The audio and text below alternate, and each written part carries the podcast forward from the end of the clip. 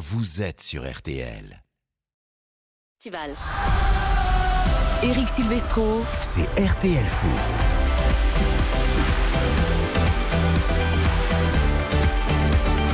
Bonsoir à tous, quel plaisir de terminer cette belle semaine en votre compagnie RTL Foot, 20h, 22h après l'épilogue de la saison de Ligue 1. Hier, entre 20h et minuit, dans le grand multiplex, nous allons parler foot européen de 20h à 22h et notamment, évidemment, de l'annonce par le Real Madrid du départ de Karim Benzema, Mathias Valton, notre correspondant en Espagne qui est au match entre le Real Madrid et l'Athletic Bilbao sera avec nous dans quelques secondes. Benzema qui a marqué d'ailleurs sur penalty le but égalisateur de son équipe. Bonsoir Xavier Domergue. Bonsoir Eric, bonsoir à toutes et à On imaginait plutôt Lionel Messi d'abord en Arabie Saoudite. Il y aura peut-être les deux finalement, qui sait? En tout cas, Karim Benzema devrait prendre le chemin de ce je pense, pays. Je pense qu'il va y avoir du monde surtout. Et on, n'est pas euh, voilà on n'est pas à l'abri de, de pas mal de surprises. Je pense que Jordi Alba, Bousquet, ça devrait euh, arriver aussi. Je pense qu'il va y avoir beaucoup de monde. Finalement, Cristiano Ronaldo est un visionnaire, est un précurseur. C'est lui le premier qui, la saison dernière, est allé à Al Nasser, là-bas en Arabie Saoudite. Bonjour, Johan Rioux. Coucou Eric Vous restez avec nous en France, vous rassurez-nous. Je, suis, je suis déjà parti euh, évoluer en Italie pendant 7 ans, j'ai évolué 6 mois à Newcastle, mais là je suis revenu dans notre bon pays. Les auditeurs et auditrices d'RTL, les téléspectateurs de la chaîne L'équipe ont besoin de vous, Johan. Je suis sûr que le Eric. sujet va vous enflammer. Ah oui, j'adore. Il était partout ce garçon. Il était au Havre vendredi soir pour la montée du HAC en Ligue 1. Il était à Troyes hier pour la cinquième place de Lille en Ligue Europa Conférence. Ce soir, il est avec nous en en studio. Salut Baptiste Durieux. Salut Eric, salut tout le monde. Johan, c'est beau la jeunesse. hein. J'adore. Capable en trois jours de- d'aller partout en France Oui, et d'être là en pleine forme. J'adore raconter les coulisses des émissions. Vous savez, là tout à l'heure, il y a eu il y a un quart d'heure, non, il y a une demi-heure, vous êtes allé voir tranquillement Baptiste en lui disant Baptiste, à la rédaction en chef, hein, demande, il faudrait que tu aies un papier là, de faire un papier sur le championnat, euh, donc euh, championnat où va L'Arabie évoluer donc Saoudite. Ronaldo, Arabie Saoudite. Et franchement, alors moi j'aurais mis 8 heures pour faire ce papier. Et puis franchement, Baptiste en un quart d'heure, c'était fantastiquement fait. Mais oh, j'adore cette nouvelle génération, sans stress, qui vit sa vie comme ça, qui, qui, qui n'est même pas intéressé par un CDI, qui vit, qui, qui est Ah bah attendez, vous il fait des quoi bornes, il fait des kilomètres. Et j'adore ça, il vit. Mais qui sait, peut-être que ce papier justement signera son CDI demain. À quelle heure on pourra l'écouter ce papier CDI pour l'Arabie Saoudite Ah bah peut-être. après, ça, ce sont les chefs du matin qui décident des horaires de passage, C'est Johan. vrai, c'est vrai. Il a un seul défaut, c'est-à-dire qu'effectivement il a beaucoup de talent. Il a un seul défaut, c'est qu'il rate des pénalties. Et ça c'est un problème. Ah, au tournoi de Clairefontaine, évidemment, tournoi de la presse. Exactement. oui. Alors rapidement, parce que ça n'intéresse pas les auditeurs, c'est un tournoi de la presse où il y avait une équipe RTL. Euh, C'était contre M6. Je tiens à dire que Mike Maignan était dans les buts, littéralement, que mon penalty était cadré et pas raté, et que l'arrêt était miraculeux et magnifique. Ah, c'est toujours, vous savez, c'est La toujours ça. vérité- Est-ce que c'est le gardien qui arrête le penalty Non, c'est- ou est-ce que c'est le tireur qui Non, rate le penalty c'est- vrai que le gardien fait un très bel arrêt et je vais aller quand même au bout de l'histoire. J'ai raté le mien aussi. Voilà. Ah C'est pas Non, vrai. parce que, parce La que Baptiste. de Xavier Debert qui rate les Non, voilà. Alors en revanche, j'y suis retourné sur deux séances par la suite, juste après, Et tu as marqué. et j'ai marqué les deux. Donc j'ai assumé, en fait, j'ai pris mes responsabilités. Je peux pas rester sur un échec. Il faut que j'y retourne. Vous voulez que je vous rassure?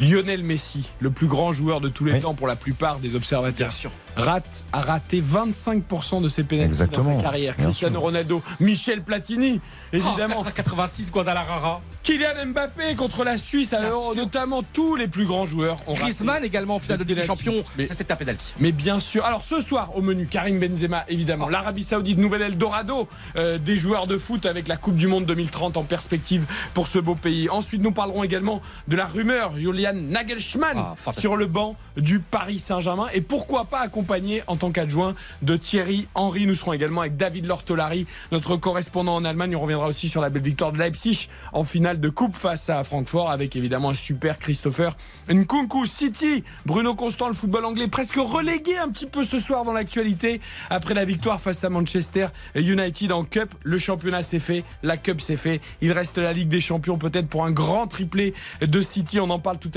avec Bruno Constant. Mais l'Italie n'a pas dit son dernier mot malgré la première défaite en Coupe d'Europe de Mourinho cette semaine en Ligue Europe avec Séville en finale. Eh bien, l'Inter est en forme et l'Inter a envie de créer la surprise en finale de la Ligue à la surprise du siècle. Nous serons avec Guillaume Maillard Pacini, notre voix italienne, et on saluera également le départ de Zlatan Ibrahimovic du euh, Milan assez. On parlera également de la commission de discipline de la Ligue de football professionnel demain, après les problèmes en Ligue 2 et notamment le match interrompu à Bordeaux après l'agression euh, de l'attaquant de Rodez par un supporter bordelais. Quelles sanctions Nous évoquera tout, tout ça en fin d'émission et puis on s'y attendait, mais ça n'a pas tardé. Philippe Clément, l'entraîneur de l'AS Monaco, a été débarqué de ses fonctions après la sixième place non qualificative euh, pour la Coupe d'Europe au terme du championnat. Tout ça, c'est dans RTL Foot de 20h à 22h.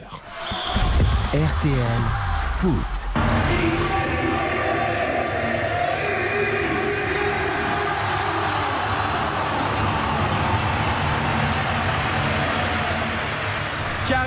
Benzema, le speaker du Barnabéu ce soir euh, au moment de l'entrée des équipes et de la désignation du 11 titulaire du Real face à l'Athletic Bilbao. On retrouve tout de suite Mathias Valton qui est justement à Barnabéu. Salut mon Mathias.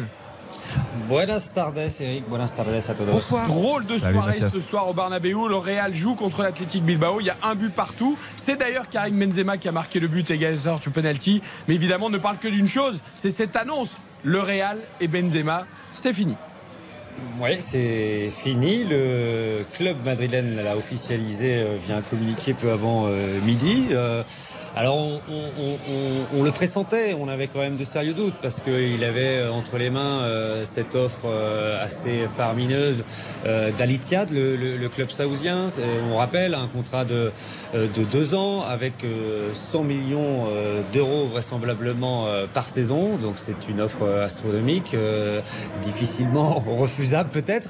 Et, euh, et donc Benzema, on sait qu'il il a, il a tergiversé toute la semaine quand même. Euh, il a énormément douté et il aurait annoncé euh, sa décision ce matin à ses dirigeants, qui ont donc communiqué euh, son départ dans, dans la foulée. De toute façon, ses dirigeants avaient, avaient dit qu'ils ne s'opposeraient pas à, à- son départ pour, euh, j'allais dire, ces, ces 14 ans de, de très bons loyaux services au, au Real Madrid. Il avait, il disait qu'il avait mérité de partir en gros quand, quand il l'aurait décidé. Et c'est ce qui euh, va être fait. Là, il, il a disputé son dernier match puisqu'il est sorti il y a 10 minutes euh, après avoir euh, marqué le penalty égalisateur, comme tu le disais, Eric, euh, et sous, sous une très très belle ovation du, du Bernabéu, qui n'a pas eu le temps d'ailleurs de, de préparer de, Eh oui, de préparatifs, parce que bah oui, parce que le, tout le monde a été aussi un, un petit peu pris de court. hein. Mais il y a beaucoup, beaucoup quand même de Allez, de surprises et, et surtout de déception chez les supporters qui s'in- s'inquiètent notamment énormément de bah, qui, on, qui on va avoir euh, maintenant euh, devant l'année prochaine. Alors Et ça, on va en c'est leur- parler leur grosse angoisse. Après Mathias Valton, d'abord, comment vous accueillez Johan, Baptiste, Xavier, euh, cette annonce, ce choix euh, que tout le monde comprendra évidemment après euh, 14 ans au Real, tous ces titres gagnés, le Ballon d'Or, les Ligues des Champions, les Ligas, les buts marqués, mais quand même, ça fait quelque chose. Surtout Eric, au-delà des, des éloges absolument extraordinaires que mérite ce joueur, moi ce que, ce que je veux vraiment souligner, peut-être pour les plus jeunes auditeurs, n'oublions pas qu'il arrive en 2009 et ça ça a été très compliqué pour lui et pas seulement pendant 2-3 mois, pendant quelques saisons. La première saison est très compliquée, il est quand même souvent remplaçant. Il y a Higuain euh, qui joue souvent, il y a Pellegrini l'entraîneur. Après arrive Mourinho et la saison euh, 2010-2011, dans sa deuxième saison, n'oublions pas qu'après un match de Coupe d'Espagne comme contre Murcie, la une de Marca le lendemain, le 27 octobre 2010, quand même, c'est en gros euh, Benzema en une, c'est mort, c'est fini. Après, il y a quand même une déculottée euh, contre dans un classico contre le, le Barça ils prennent 5 à 0 t'as quand même Mourinho après qui dit quand même il le compare à un chat au lieu d'un chien. Il dit quand, quand on va à la quand on va à la chasse il vaut mieux avoir un chien. Bon là j'ai un chien je m'en contente. Et surtout c'est que il y a eu un truc décisif c'est en janvier 2011 c'est important de préciser tout ça parce que là on a l'impression que ça a toujours été rose ça a toujours été extraordinaire. Et bien au mercato fin du mercato donc 2010 2011 donc en janvier 2000, euh, 2000 janvier 2011 à la fin du mois il y a un match euh, il y a un match et le matin il va voir le coach il va voir Mourinho en disant mais voilà vous voulez monsieur Mourinho vous voulez que je joue vous voulez que je m'impose ou vous voulez que vous que je parte. Et là Mourinho lui dit non je te fais confiance tu vas rester. Mais c'est pour vous dire et après quelques années plus tard même la saison 2017 2018 il y a eu des moments où il était vraiment pas bien du tout il ne marquait pas du tout. Il a quand même c'est quelqu'un qui a été soufflé qui a été sifflé très régulièrement par Bernabeu. C'est pour vous dire ça qui est beau il a été patient il a été résilient il a eu une détermination absolument féroce pour s'imposer ce vestiaire dans cette ville dans ce club. Et pour moi c'est un modèle absolu de réussite d'un Français à l'étranger. Mathias, tout ce qu'évoque les difficultés, Johan Rioux, il a raison, il ne faut pas les occulter et les siffler. Mais c'est vrai que sur les dernières saisons, tout ça avait fini et logiquement par Bien sûr. disparaître et c'était devenu euh, euh, voilà l'un des joueurs préférés, l'une des idoles euh, de Barnabéu et des supporters du Real. hein. Bah oui, surtout après le départ de Cristiano Ronaldo, euh, où il a été le, le, le seul finalement à, à assumer, euh, à prendre ses responsabilités et, et à, à marquer les buts euh, que qu'avant il, il donnait à, à- à Cristiano. Euh, donc ça, ça a été vraiment salué. Mais c'est quelqu'un, comme le disait tr- très justement Johan, qui a une euh, force mentale euh, assez incroyable et il a toujours réussi à se relever de situations difficiles. Après, être sifflé au Bernabeu, j'allais dire, c'est euh, c'est c'est une tradition, hein, c'est c'est c'est habituel. Euh, Zidane a été sifflé, Raoul a été sifflé, Casillas a été sifflé, Ronaldo a été sifflé. Euh, voilà, c'est c'est d'une ce public est, est d'une exigence extrême, peut-être d'ailleurs trop, mais c'est comme ça aussi qu'il arrive à avoir ce, ce palmarès.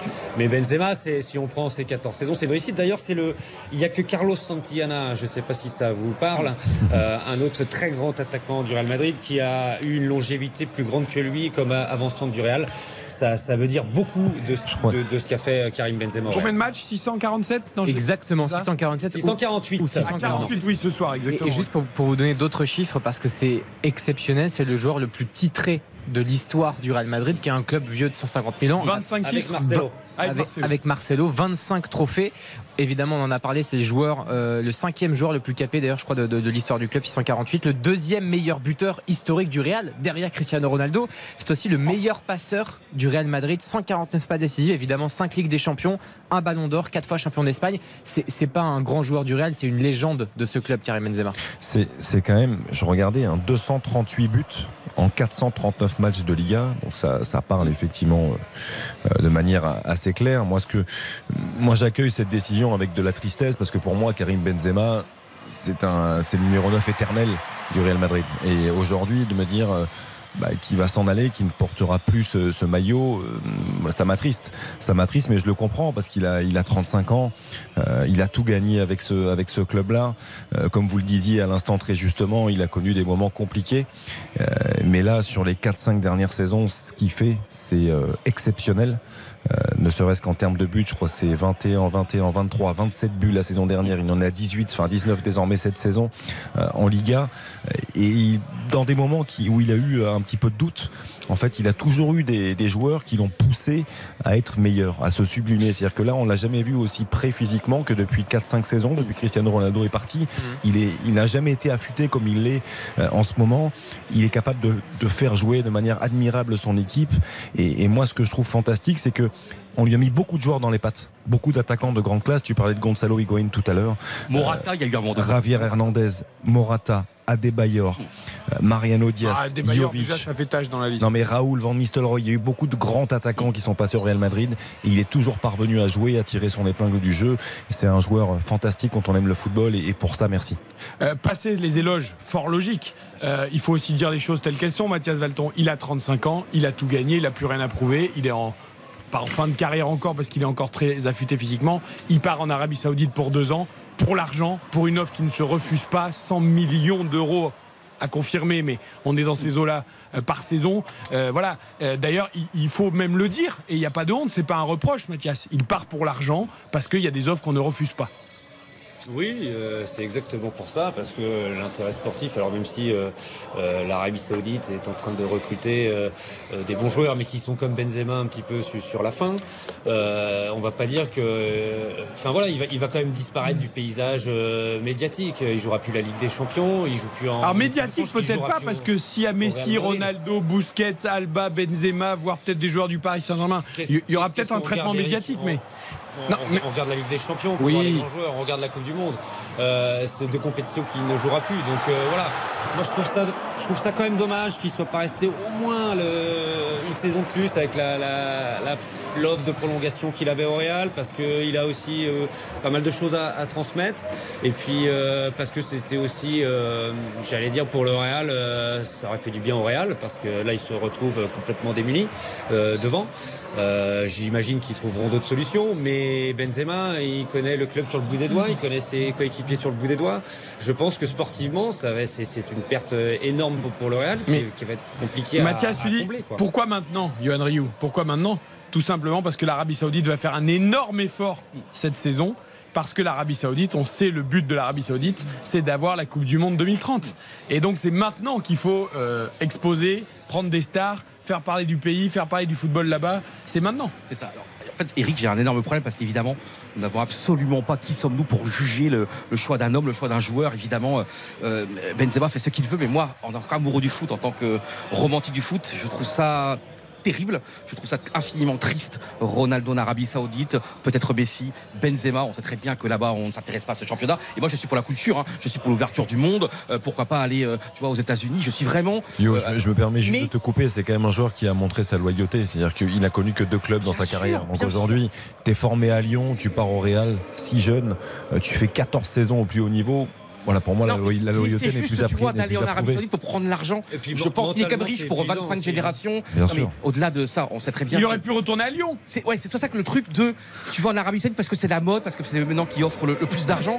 Et moi, je trouve, je compare toujours, tu vois, Michel Platini en 87, t'as quand même le monde entier qui veut Michel Platini. Il a des contrats, Berlusconi, il faisait un contrat en or. Et lui, il a dit j'ai vécu 5 années extraordinaires à la Juventus. Je peux aller nulle part. Il y avait des clubs français qui le voulaient évidemment, des clubs, euh, des clubs partout, des clubs suisses qui avaient des, des- des montagnes d'argent. Et lui, il a dit non, j'arrête, j'arrête. Alors c'était une autre Ça n'a- époque. ça n'a rien de 32 ans. comparable, Lyon. Non Ça mais je n'a- sais très bien. Mais tu me connais ma, ma- ma mentalité par rapport à ce foot-là. Moi, quoi, qu'ils aillent prendre euh, des chèques là-bas, je pense qu'ils sont déjà assez riches pour 25 générations. Et c'est malheureusement. Yo. Donc ils vont faire en plus quand même. Ils vont Je faire quand même la pub tu pour un régime quand même. L'Arabie Saoudite, on va, on sait très bien. Ah, c'est là le problème, il est là, Eh le problème. On va pas, on n'est pas là, on n'est pas la police de la pensée. Non. Mais forcément, il va y avoir parce qu'après il va être ambassadeur Bah, pour la Pour moi, ça va pas en fait avec l'image Je, je- romantique. je vous coupe juste. J'ai l'impression qu'il y a une très belle ovation pour Marco Asensio à Santiago Bernabéu.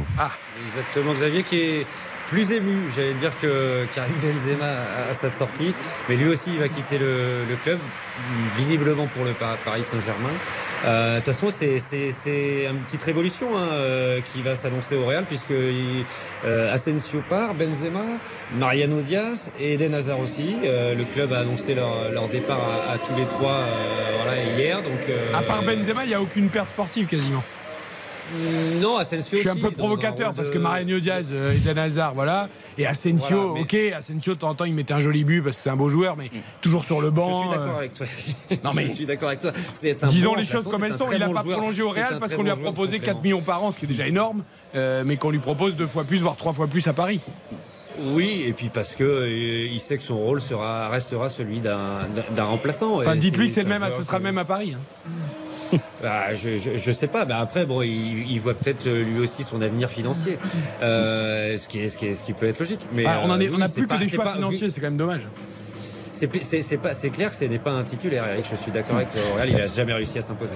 Est-ce qu'on a le droit d'être sentimental un peu dans, ce monde-là Est-ce Mais qu'on a le droit un On petit est peu comme les joueurs de foot. Alors- on a besoin d'argent, donc je vous coupe. Oui, On va faire une pub. d'accord. Parce qu'il faut bien payer les salaires de tout Très le monde. aucun problème. Surtout chez Yohan Ryu. Et Parce que même s'il n'est pas, pas c'est parti en Arabie Saoudite, prochaine. il coûte très cher. Et donc, après la pub, on va essayer de retrouver du romantisme et de parler football. vrai. 20h22. On peut plus l'Arabie Saoudite. C'est le. Conseil de l'Europe, c'est RTL Foot, jusqu'à Saoudite. 22h. Non, mais sérieusement. Non, mais RTL. RTL Foot. RTL Foot jusqu'à 22h ce soir avec euh, Johan Rioux, Ah, avec Xavier Domergue, j'adore ce débat. avec Baptiste Durieux. Nous sommes dans le Conseil On y de retourne, l'Europe. on y retourne. Oui, on y retourne avec Mathias Valton en Espagne avant d'accueillir euh, David Lortolari pour l'Allemagne, Bruno Constant pour l'Angleterre et Guillaume Maillard Pacini pour l'Italie. Nous sommes en plein débat avec le départ de Karim Benzema pour Al Ittihad. C'est quand même le champion hein, d'Arabie Saoudite qui a terminé devant Al Nasser, le club de, de Cristiano Ronaldo. Le dernier match de Benzema au Real. Tiens d'ailleurs, ça se termine à l'instant, euh, Real Athletic Bilbao, Mathias. Exa- Exactement, sur le score d'un partout qui n'arrange pas les affaires de, Bilbao si euh, on parle un peu plus de, football puisque euh, les Basques ne joueront pas en, en Conference League. Euh, C'est Osasuna qui s'est imposé de 1 qui, disputera la, conféren- la Conference League. Voilà, alors que si Bilbao avait gagné, ils y auraient été. Voilà. Nous sommes en train d'évoquer le choix donc de Karim Benzema à 35 ans de quitter le Real Madrid après 14 saisons passées sous le maillot merengue pour aller donc en Arabie Saoudite. C'est pas officiel ça comme qui va. C'est pas encore officiel, mais ça, la, télé euh, nationale euh, saoudienne l'annonce déjà. La télévision d'État l'annonce déjà. C'est imminent. Eric, une vraie question, Eric, parce que nous, on est, on est là pour parler euh, football et pas argent. Euh, franchement, qui parmi vous regardera, si Benzema s'est officialisé, va dans ce championnat d'Arabie Saoudite, qui franchement regardera un match de Benzema en Arabie On Saoudite peut pas regarder déjà. Parce que je crois qu'il n'y a pas en France une chaîne qui diffuse. Je crois En tout cas, moi, j'ai pas regardé Ronaldo et je regarderai pas Ah, Benzema. on est d'accord. Après, une chose est sûre, c'est qu'il y a un vrai aujourd'hui euh, indicateur, c'est les réseaux sociaux. Et quand on voit notamment sur TikTok, il y a beaucoup d'ex- d'extraits, ce qu'on appelle les highlights, euh, c'est-à-dire des best-of, des matchs de Ronaldo par exemple dans, dans- dans son club. Euh, les images circulent beaucoup, les buts on les voit tous, euh, on, on commence à connaître certains joueurs, certaines équipes. Donc euh, malgré les faits qu'on regarde pas euh, le match comme à la télé, comme on peut le faire en France pour la Ligue 1, euh, toutes ces images qui circulent là, ils font le buzz partout et tout le monde les voit. hein. J'ai dit tout à l'heure un petit peu sous le ton de la plaisanterie, il aurait pu retourner à Lyon, le club de ses débuts, là où il a été formé. La casette Euh, Benzema, en vrai, j'ai- j'aimerais voir La ça. casette, Tolisso, Benzema, enfin tout le monde ensemble, voilà pourquoi pas. Euh, Il y a le choix de l'argent, encore une fois, il n'y a pas de police de la pensée, il n'y a pas de, euh, de, de moralisation, Euh, on comprend tout à fait. Je pense que si un employé d'une société lambda, on vient vous voir, on vous dit euh, pendant deux ans, on vous paye 100 fois plus que ce que vous gagnez euh, pour finir votre carrière, bah, Même moi, je viens même en mais gagnant. non, mais voilà, c'est- presque compréhensible. C'est un peu le cas d'ailleurs, on verra s'il fait ce choix-là ou pas. Mathias Valton, c'est un peu le même cas pour Lionel Messi, euh, qui va quitter le Paris Saint-Germain après deux ans en France, qui, soyons honnêtes, ont été un échec total. Euh, voilà. Là, il y a Barcelone qui fait des effets d'annonce. Alors, est-ce que c'est sincère ou pas? On veut que tu reviennes, reviens chez nous, reviens à la maison, Lionel, etc. Mais ça en prend pas le chemin. C'est Eric. C'est Eric, et surtout financièrement, le retour de Lionel Messi, ça les arrangerait beaucoup parce que ils ont déjà calculé, ce serait euh, 230 millions euh, d'euros de bénéfices avec son retour. Bah oui, mais il faut lui donner combien de salaire Parce que c'est lui qui a plombé les, les finances du Barça pendant 10 ans. Alors, il y a une, alors c'est très compliqué, mais visiblement, euh, il y a une règle euh, édictée par la Liga et qui calcule un petit peu le salaire minimum que doit percevoir un, joueur euh, en fonction de son aura, de son talent. De, ce serait 25 millions minimum par saison. Le calcul, il est vite fait, hein, quand même. Hein. On est plus gagnant, même en lui offrant un salaire de 25 millions. Ouais, mais je suis pas sûr qu'il fasse ce choix-là. hein. On verra. Eric, Il y a l'Inter Miami, l'Inter Miami aux Après, lui, il États-Unis ou l'Arabie Saoudite. Il y a le- cœur, il y a le cœur aussi, messieurs. Bien sûr. C'est-à-dire que lui, il est très attaché à Barcelone. Ses enfants et sa femme sont très attachés à Barcelone. C'est une donnée qu'il faut toujours Ça l'a pas empêché d'aller à Paris. famille. Oui, mais parce qu'il n'avait pas le choix. On l'a mis à la porte, donc euh, Ouais. c'était. Eric, Très rapidement, parce qu'on a encore une pub Moi, à faire. J'arrive pas à comprendre. euh, il a 35 ans, mais euh, Benzema, il a encore été très bon cette saison. Et l'an passé, il fait quand même la saison de sa vie. Donc aller, Ballon d'or. donc aller euh, en Arabie Saoudite dans 4 mois. En fait, Mais j'arrive c'est pas à comprendre, l'argent. parce que C'est pas, c'est pas il y a 10 ans qu'il a été bon Benzema. C'était il y a, il y a- et cette saison encore, il fait une- quoi Il est à quoi Combien de buts cette saison? Il est à 19. 19 buts cette saison. Et l'année dernière, et En Liga, hein. et J'aimerais beaucoup en parler la saison dernière quand 31 même.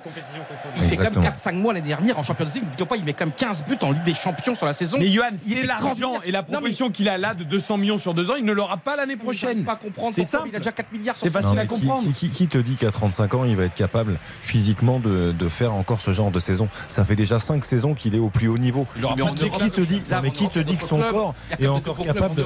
T'as d'autres oui, choses à découvrir en Europe, même euh, pourquoi pas partir, euh, euh, pourquoi pas partir en Amérique du Sud? Et n'oublions pas, comme avant de cette page de pub, cette maudite page de pub, passé quand même, c'était extraordinaire, comme ce triplé incroyable contre le PSG, ce triplé extraordinaire évidemment après au, tour- au tour suivant contre Chelsea, à Stamford Bridge, ce doublé extraordinaire à, à, à l'Etihad Stadium, ce but au retour, cette palenka extraordinaire à l'Etihad Stadium. Enfin, c'était quand même, on ferme les yeux et un an et demi plus tard, il part en Arabie Saoudite euh, creuser les puits de pétrole. Je comprends pas. Allez, on libère Mathias Valton qui va aller justement recueillir les peut-être les déclarations de Karim Benzema après son dernier match sous le maillot du Real. Karim Benzema qui prend la direction de l'Arabie Saoudite. Nous, on va accueillir parce que je- Bruno Constant, la Première Ligue, euh, la Bundesliga avec David Lortolari juste après la pub. RTL, RTL Foot. RTL Foot jusqu'à 22h ce soir avec le Grand Conseil de l'Europe, Johan Rioux, Xavier Domergue, Baptiste Durieux. Nous étions avec Mathias Valton en direct du Santiago Bernabéu pour le dernier match de Karim Benzema. En tout cas, devant son public, lui qui a annoncé son départ du Real Madrid, direction l'Arabie Saoudite et le club de Al Ittihad. Alors, on va parler avec nos autres conseillers et nos autres spécialistes européens, pas forcément de Karim Benzema, parce que je ne sais pas si l'Angleterre se passionne pour Karim Benzema, je ne suis pas sûr. Bonsoir Bruno Constant. Good evening, gentlemen. Euh, si, si, on, Si, on admit, ouais, on a peu, beaucoup oui. d'admiration pour. Karim Benzema. Mais si, mais ça va toucher l'Angleterre. On va vous expliquer pourquoi dans quelques Je suis secondes. content de retrouver Bruno. Vous savez qu'il a été élu meilleur joueur du tournoi de la presse à Clairefontaine. Ah, lui aussi, bah, décidément. David Lortolari. Également Baptiste avec Durieux. nous, Notre voix allemande. Salut David. C'est à vous, salut à tous. J'ai pas été convoqué, c'est pour ça. Ouais, c'est Salut, pour David. ça. Euh, on va parler de Nagelsmann avec toi. Nagelsmann annoncé au Paris Saint-Germain. Comment tu prononces Comment tu prononces? Nagelsmann. Ah, c'est bien. C'est pas ça Non, c'est pas comme ça Il faut dire comment, très bien, David Très bien. Nagelsmann. Nagel- Nagelsmann, Nagelsmann. d'accord. Je ne Voilà. dois pas faire de che. Juste, Nagelsmann. le S, c'est juste une liaison entre Nagel et Mann. Ok, très bien, parfait. Je le note. Nagelsmann. Je vais, je vais le dire bien maintenant. Et Guillaume Maillard Pacini également est avec nous. Ce sera plus facile pour moi, l'italien. Euh, salut Guillaume. Salut, buonasera, buonasera. Alors, ils vont peut-être tout perdre, les Italiens, en finale. La de- Roma en d'Europe, échec hein, Parce qu'on disait que les. Italiens allaient Non, peut-être on tout gagner. Non, mais, non, mais en vrai, on Ne commencez pas à chambrer. Ne commencez pas à chambrer. Comme Johan, la surprise du Lukaku, siècle. Lukaku en retrait maintenant. Et la frappe Oui Ne commencez pas à chambrer. On D'abord, croit, Johan. On y croit. Juste un petit mot, chez... Johan, ça suffit. Euh, David Lortolari et Guillaume, d'ailleurs, tous les deux, est-ce qu'on parle de Benzema aujourd'hui, son choix, euh, le départ de Real, euh, l'arrivée en Arabie Saoudite Est-ce que ça, on en parle un peu en Allemagne, en Italie ou pas du tout? Eric, si je peux prendre la main, euh, c'est la une du, du kicker ce soir, le, Ah, le, le billet hebdomadaire de référence en, en, en Allemagne pour le football, pour le sport, mais surtout le football, on le sait. Et Benzema au, au Real Madrid, euh, 14 ans, euh, adieu après 14 ans. Je vous lis, je vous lis un petit peu ce que j'ai sous les yeux. Oui, c'est une, une, une ère qui se termine. Et euh, le, le kicker a sélectionné 9 buts euh, fantastiques de, de Benzema. Johan parlait tout à l'heure, de- il y a quelques instants, de, de quelques, quelques buts mémorables. Et le, le kicker a fait le même choix. Donc euh, oui, oui, c'est c'est forcément une légende. C'est- Enfin, une légende, peut-être le mot est-il trop grand, mais c'est un Non. joueur de référence. Et il était temps ce soir d'en parler. En Italie, on parle que de la- du nouveau fiasco de Ferrari au Grand Prix de Formule 1 d'Espagne. Et puis Oui, peut-être aussi de- ouais. du tennis à Roland. euh, c'est fini, Sonego. Musetti. il y a- il y a- pff, oh c'est une catastrophe. et puis surtout, il y a de la Serie A aujourd'hui. Il y avait Naples qui fêtait son titre de champion, qui vient de gagner 2-0 contre, contre la Samp. Il y a Zlatan Ibrahimovic qui fait ses adieux à l'AC Milan. Un autre grand Il va aller en Arabie Oui. Saoudite Non, non, non. il devrait aller, spoil, peut-être à Monza, rejoindre euh, Galliani, Berlusconi, Berlusconi. Berlusconi, On en parara après. mais, Confiné euh, dans les 10 ou pas Parce qu'ils ont fait une saison de ouf. hein, en fait, Exceptionnel. hein.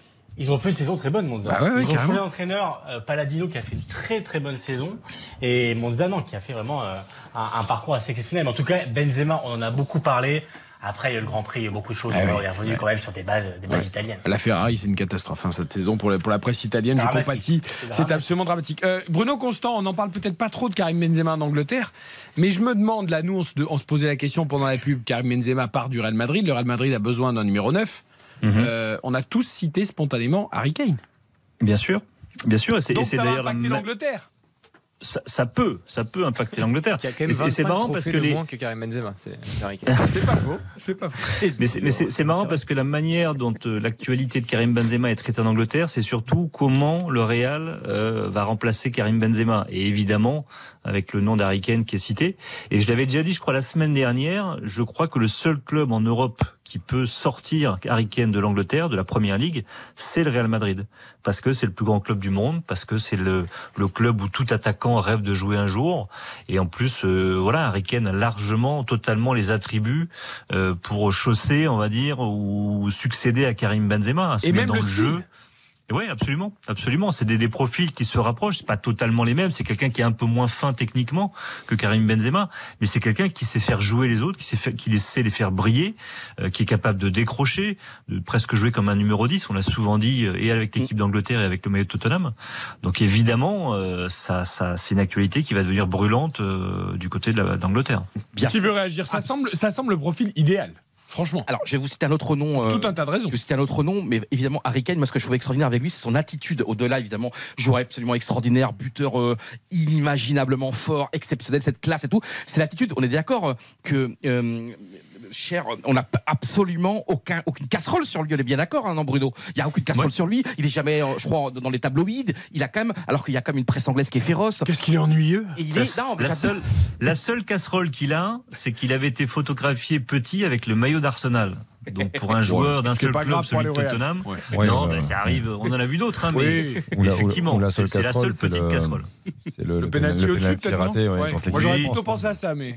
Mais là, c'est du sportif. Bien Là, sûr. Voilà, des pénalties, on peut en Non, mais après, on, en avait déjà parlé. C'est le profil idéal, oui, évidemment. Mais, mais c'est pas, mais, mais c'est pas depuis trois mois qu'on en parle, Harry Kane au Real. Bien sûr. Mais ça fait quand même plusieurs Ah, saisons déjà. Le départ de Benzema, ça change vraiment la donne. Là, ça accélère les choses, évidemment, et ça, ça semble euh, même inéluctable, euh, Mais euh, Bruno le disait, s'il y a un club qui peut le faire changer d'avis et qui peut, euh, qui le, le fait rêver, qui, tout simplement, c'est le Real Madrid. Donc, euh, moi, je serais très heureux de le voir parce que c'est, exactement le même style de joueur que Karim Benzema. C'est un joueur ultra collectif qui est au service de, de l'équipe, au service du, du groupe en permanence, capable de marquer, de, de faire une quinzaine de passes décisives dans une saison et qui n'aura, à mon sens, hein, aucun mal à se fondre dans le collectif du Real Madrid parce que c'est quelqu'un de le- tellement altruiste et talentueux que voilà, moi j'ai aucun doute là-dessus. L'au- L'autre petit feu vert pour le, le transfert Kane vers le Real, c'est que Daniel Levy, président du Tottenham, et Florentino Pérez du Real Madrid ont déjà travaillé ensemble sur les transferts, notamment celui de Gareth Bale, celui de Luka Modric.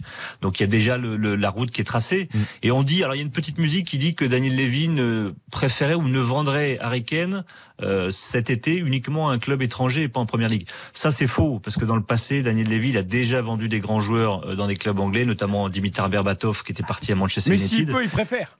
Si, si- à choisir évidemment, Voilà. mais la, la décision elle dépendra aussi un peu d'Harry Kane quand même. Parce Je que Manchester United est sur le coup aussi. Bruno. C'est ça Et c'est l'autre club, et c'est le club, c'est justement Manchester United qui est sur le coup. Où là, en, en l'occurrence, c'est un destin Première Ligue pour aller chercher le record d'Alan Shearer, pour aller chercher aussi une couronne d'Angleterre.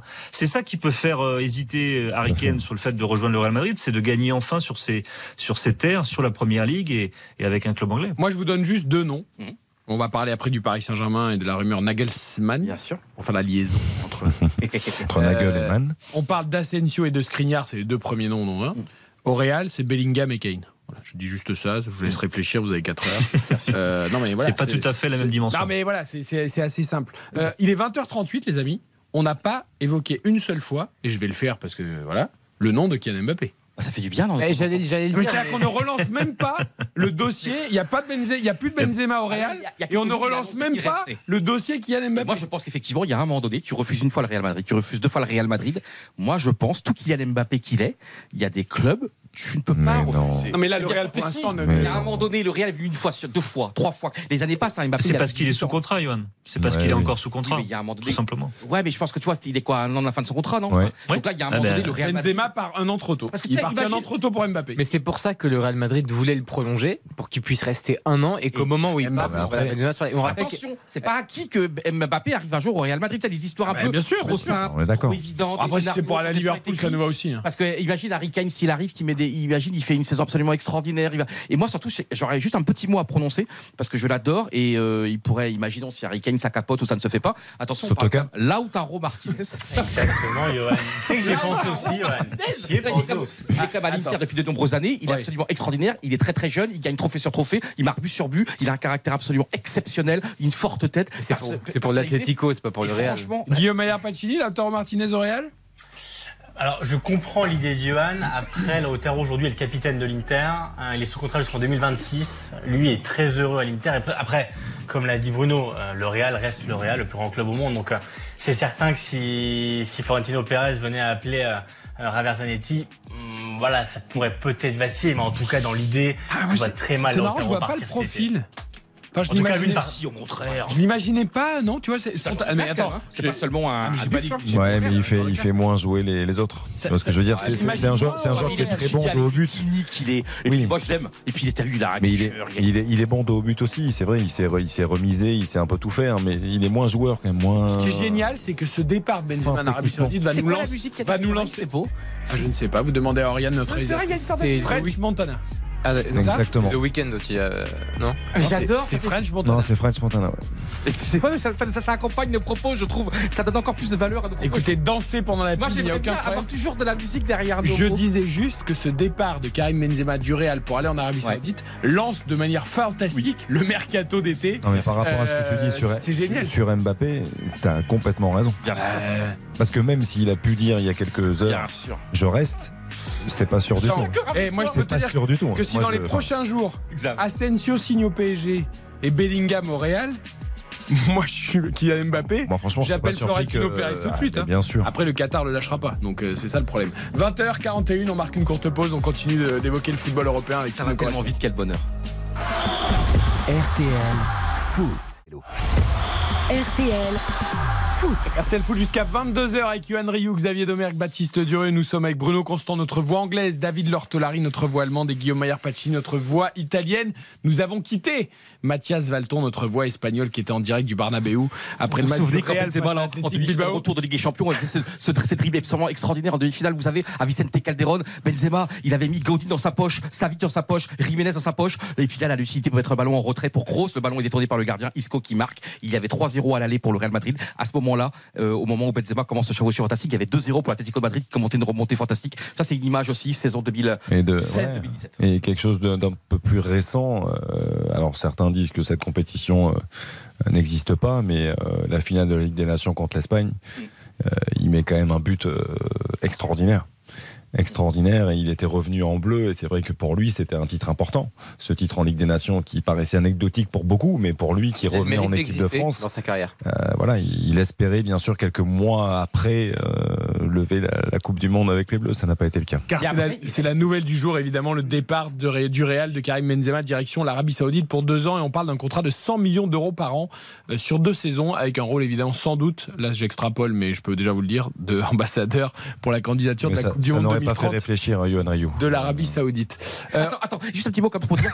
Parce que ceux qui disent, c'est quand même passionnant, Benzema, c'est quand même un des joueurs phares de l'histoire du football français. Mais c'est vrai, justement, on parlait de l'équipe de France. Moi, ceux qui disent, oui, en équipe de France, il n'a pas eu sa chance. Attends, il a quand même fait l'Euro 2008, il a fait la Coupe du Monde 2014, il a fait l'Euro 2012, il a fait l'Euro 2021, il a quand même eu quatre, grands- quatre grandes compétitions, il a quand même 97 sélections, 37 buts. Donc c'est pour dire aussi qu'il y, a des- il y a des destins oui, comme ça. mais il y a ces 5 ans d'absence après l'affaire de la sextape. Et Mais c'est étonnant, tu vois, d'avoir joueur qui en club a été exceptionnel et en équipe de France, tu vois, par exemple, alors oui, euh, pendant l'Euro 2021, il a pesé quand même hein, les deux buts, je crois, contre le Portugal, les deux buts contre Ah la oui, Suisse. Mais l'histoire, elle est incomplète et c'est sûr que dans le classement des meilleurs joueurs de l'histoire de l'équipe de France, comme il n'y a pas cette histoire en équipe de France, pour moi, il n'est pas dans le top 5. Alors on évoquait l'effet domino que va entraîner le départ de Karim Benzema du Real Madrid avec pourquoi pas euh, les noms de Harry Kane ou d'autres euh, pour le remplacer. On a évidemment évoqué aussi Kylian Mbappé dragué par le Real depuis très longtemps. Du coup les actualités de club se chevauchent. On va venir sur le Paris Saint-Germain. Kylian Mbappé qui a fêté hier. euh, D'ailleurs c'était complètement disproportionné au passage cette fête euh, avec les feux d'artifice, les vidéos. C'était beaucoup trop euh, du Paris Saint-Germain après cette nouvelle défaite face à Clermont. Certes c'était un 11e titre historique dans l'histoire du foot français mais quand même Oh, les et, sifflets. et Kylian Mbappé qui lui a fêté son cinquième titre de meilleur buteur de la Ligue 1. Il a rejoint Carlos Bianchi des Leonis et Jean-Pierre Papin. A-t-il fait le tour ou pas de la France? On pense tous que oui, mais pour l'instant, il reste au Paris Saint-Germain. Au Paris Saint-Germain, David Lortolari, où pourrait arriver, je mets bien le conditionnel parce que j'ai l'impression que tous les jours on nous annonce un nom différent, mais là ça semble quand même euh, un choix du Qatar avancé, donc on va essayer de développer un petit peu. Euh, Julian Nagelsmann, l'ancien coach du Bayern Munich, 35 ans, le petit génie qui n'a pas réussi en Bavière, enfin pas totalement en tout cas. Euh, il est annoncé comme choix du Qatar. David, est-ce que ça semble plausible déjà? Ouais, alors à la fois, à la fois pas du tout étonné et très étonné malgré tout. Pas du tout étonné parce que Nagelsmann, c'est le petit génie, c'est le prodige, c'est le, le surdoué. Allez, essayons d'être précis. Est-ce que déjà là on n'exagère pas un peu? Non, Parce qu'on n'est pas parce- déjà trop loin là. Euh, C'est-à-dire, alors, J'ai l'impression que tous les termes que tu as employés, c'est déjà trop quoi. Bah, si, Eric, on reprend, enfin, si, si on reprend, si on reprend la genèse de, de, de cet entraîneur, il était euh, au moment où il passe ses diplômes, il était avec un ou deux autres entraîneurs, dont Domenico Tedesco qui est Ouais, parti vers la fait. Belgique. Euh, ceux qui avaient euh, euh, la, la perfection au niveau des au niveau des euh, des, des examens, des tests, des moi, notes, des moi, j'ai eu la meilleure note au permis Oui, de voilà, conduire. c'est ce que j'allais dire. mon permis de conduire parce qu'à l'époque, là où je le passais, il y avait des points. C'est pas C'est pour ça que je suis meilleur étape. conducteur et que je bats Verstappen euh, dans la voiture. hein. Non, mais ce que je veux dire par là, c'est que c'est que ça le classe, ça le classe dans les dans les dans les entraîneurs, ce qu'on appelle en Allemagne les laptop trainers, c'est-à-dire les entraîneurs qui maîtrisent les nouvelles technologies. Quand tu es entraîneur, c'est- quand, quand t'es entraîneur en c'est de la théorie, Non, ça, les amis. Eric, quand, quand- quand quand, quand tu es entraîneur euh, d'un club de Bundesliga à 28 ans et que tu es élu, je crois, si, si tu m'arrêtes si je me trompe, hein, David, mais un an plus tard, euh, meilleur entraîneur de Bundesliga en 2017 avec un club comme Offenheim, Mm. euh, ça, ça signifie quand même quelque chose. Non, mais je veux dis dire, pas que c'est un mauvais entraîneur. Après, après Oui, mais justement, tu- Xavier, si tu veux que je termine justement le propos, c'est que sûr. je suis, je suis pas étonné parce que c'est un surdoué, donc qui- qu'il soit qu'il soit happé, qu'il soit demandé par des clubs, des grosses écuries, ça ne m'étonne pas du tout. Mais ce qui m'étonne, et on l'a vu avec le, un échec quand même assez retentissant cette saison au Bayern malgré tout dans la gestion du vestiaire, dans le rapport avec les joueurs, dans le rapport avec sa direction, il n'a aucune expérience réussie avec des vedettes, avec des stars. C'était très bien à RB Leipzig, c'était très bien à Offenheim, Xavier a raison de le préciser parce que c'est là qu'il a lancé hein. sa fusée. Mais maintenant, maintenant, aller diriger des vedettes euh, a- hétéroclites au Paris Saint-Germain, il y a là, aucune star Paris. étonné. Il y a aucune star, il y a Mbappé, il y a aucune star à Paris, il faut arrêter un vestiaire de stars, il y a, aucune Non, star quand à Paris. mais quand je dis Ah, star, Il y, il y aura peut-être plus que Mbappé l'année prochaine, mais il y avait quand même Ah, d'autres stars. C'est plutôt le PSG qui devrait être content d'avoir Nagelsmann et Nagelsmann aussi qui aurait pu refuser le PSG. Non, mais c'est vrai, à un moment donné, il ne faut pas en- renverser le truc. Hein. Attention, il c'est plutôt le hein. PSG qui devrait être content d'avoir Nagelsmann. Parce que Nagelsmann, il aurait pu avoir mieux que le. Mais à un moment donné, il faut relativiser le PSG. Attends, je vais demander à Guillaume et à, à Bruno, est-ce que Nagelsmann intéresse un club italien, un club euh, anglais euh, Est-ce que Ah bon Est-ce qu'on va se bagarrer il y en a eu plusieurs en. Angleterre. Il y a eu Chelsea et Tottenham, mais à chaque fois, euh, dans les discussions, Nagelsmann s'est retiré euh, des discussions parce qu'il semblait que le il avait l'impression que le, le projet était assez flou et c'est le cas à Chelsea comme à, comme à Tottenham. Ce qui veut dire qu'à OPG, peut-être le projet est clair. Ce qui est bien, c'est déjà une nouvelle.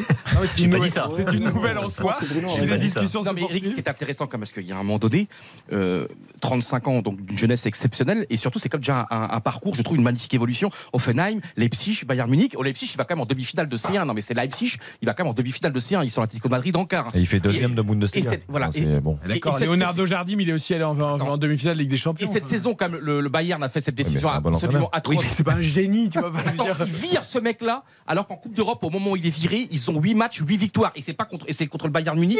Attends, c'est contre l'Inter, c'est contre le Barça, parce que je m'excuse en poule, il y avait quand même l'Inter, le Barça et le Bayern. Et le PSG n'a pas existé une seule seconde contre ce Bayern-là. Alors on disait le Bayern est assez faible. Si... Attends, le Vous PSG a été d'une nullité confondante face à ce Bayern-là. Et donc c'est un joueur, en plus, c'est- tu, Un entraîneur. Tu me confirmeras hein, euh, Il a vraiment. l'âge de Benzema. Bien sûr, et c'est quelqu'un en plus qui est qui a un humour euh, formidable. Ses conférences de presse sont passionnantes. C'est quelqu'un qui adore parler de tactique. C'est quelqu'un qui est un passionné qui parle football. C'est quelqu'un qui, euh, qui qui est, qui est très fort dans la communication, mais dans la bonne ironique. communication. Il raconte le football. Il raconte. non, non, mais arrête, Eric. Ah, mais moi, je l'adore, c'est pas la question.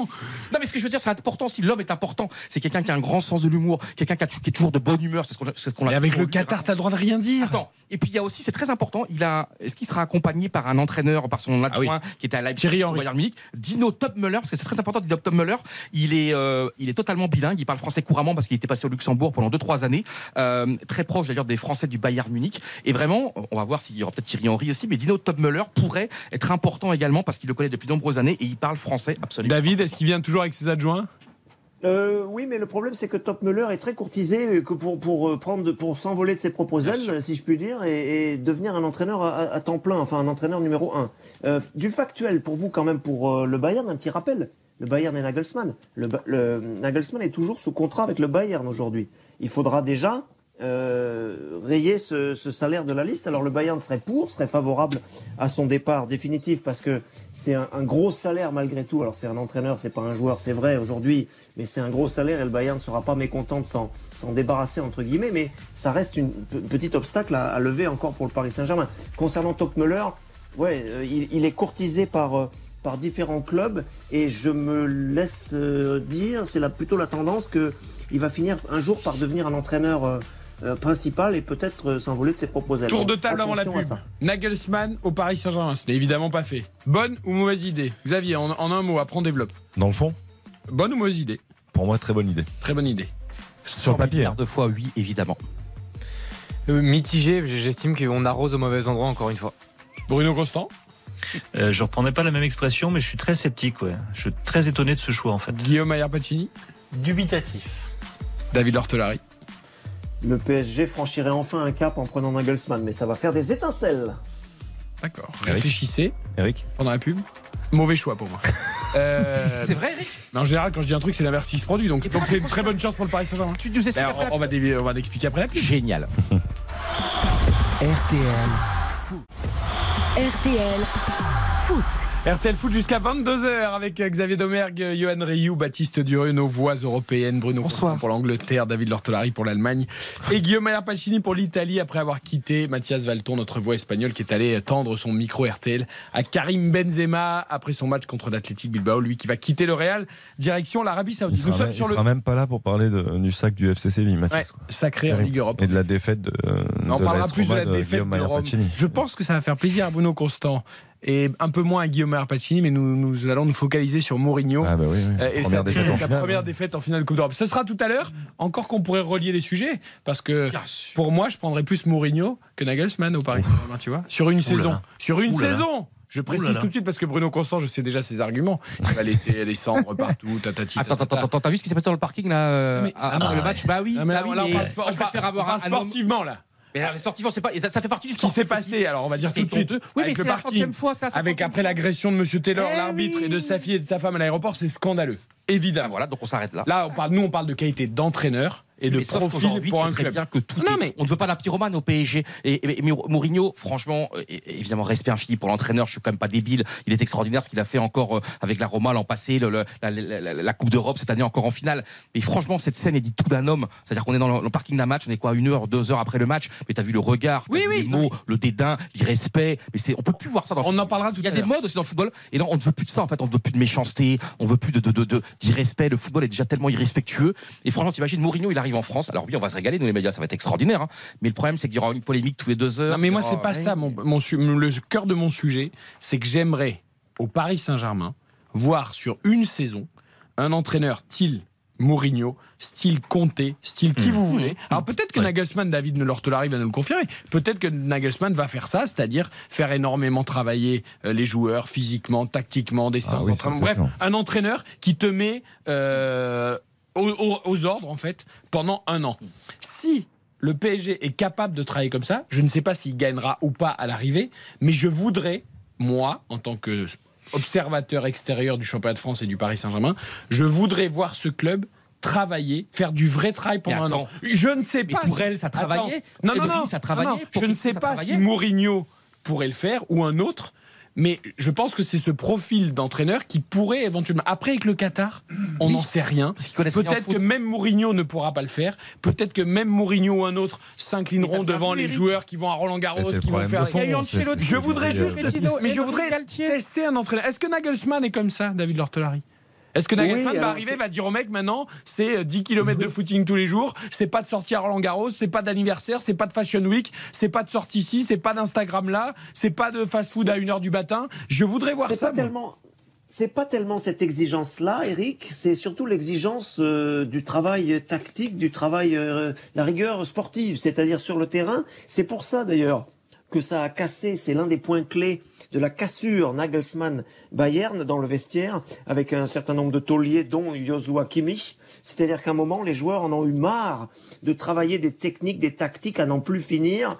3, 4, 5 euh, ordres différents par exercice, euh, des, des choses surcompliquées. C'est pour ça que je vous parlais de surdoués tout à l'heure. C'est-à-dire qu'à un moment donné, les surdoués peuvent se couper aussi Ah bah oui, de, ils sont parfois de sûr. sociales. Oui, Mais donc, tu es ça- en train de me dire que dans un vestiaire comme le Bayern, qui est un club discipliné, qui est un club où en général, quand même, les têtes ne dépassent pas et où on se tient correctement, le garçon, au bout de six mois, il a agacé tout le monde et il s'est fait dégager.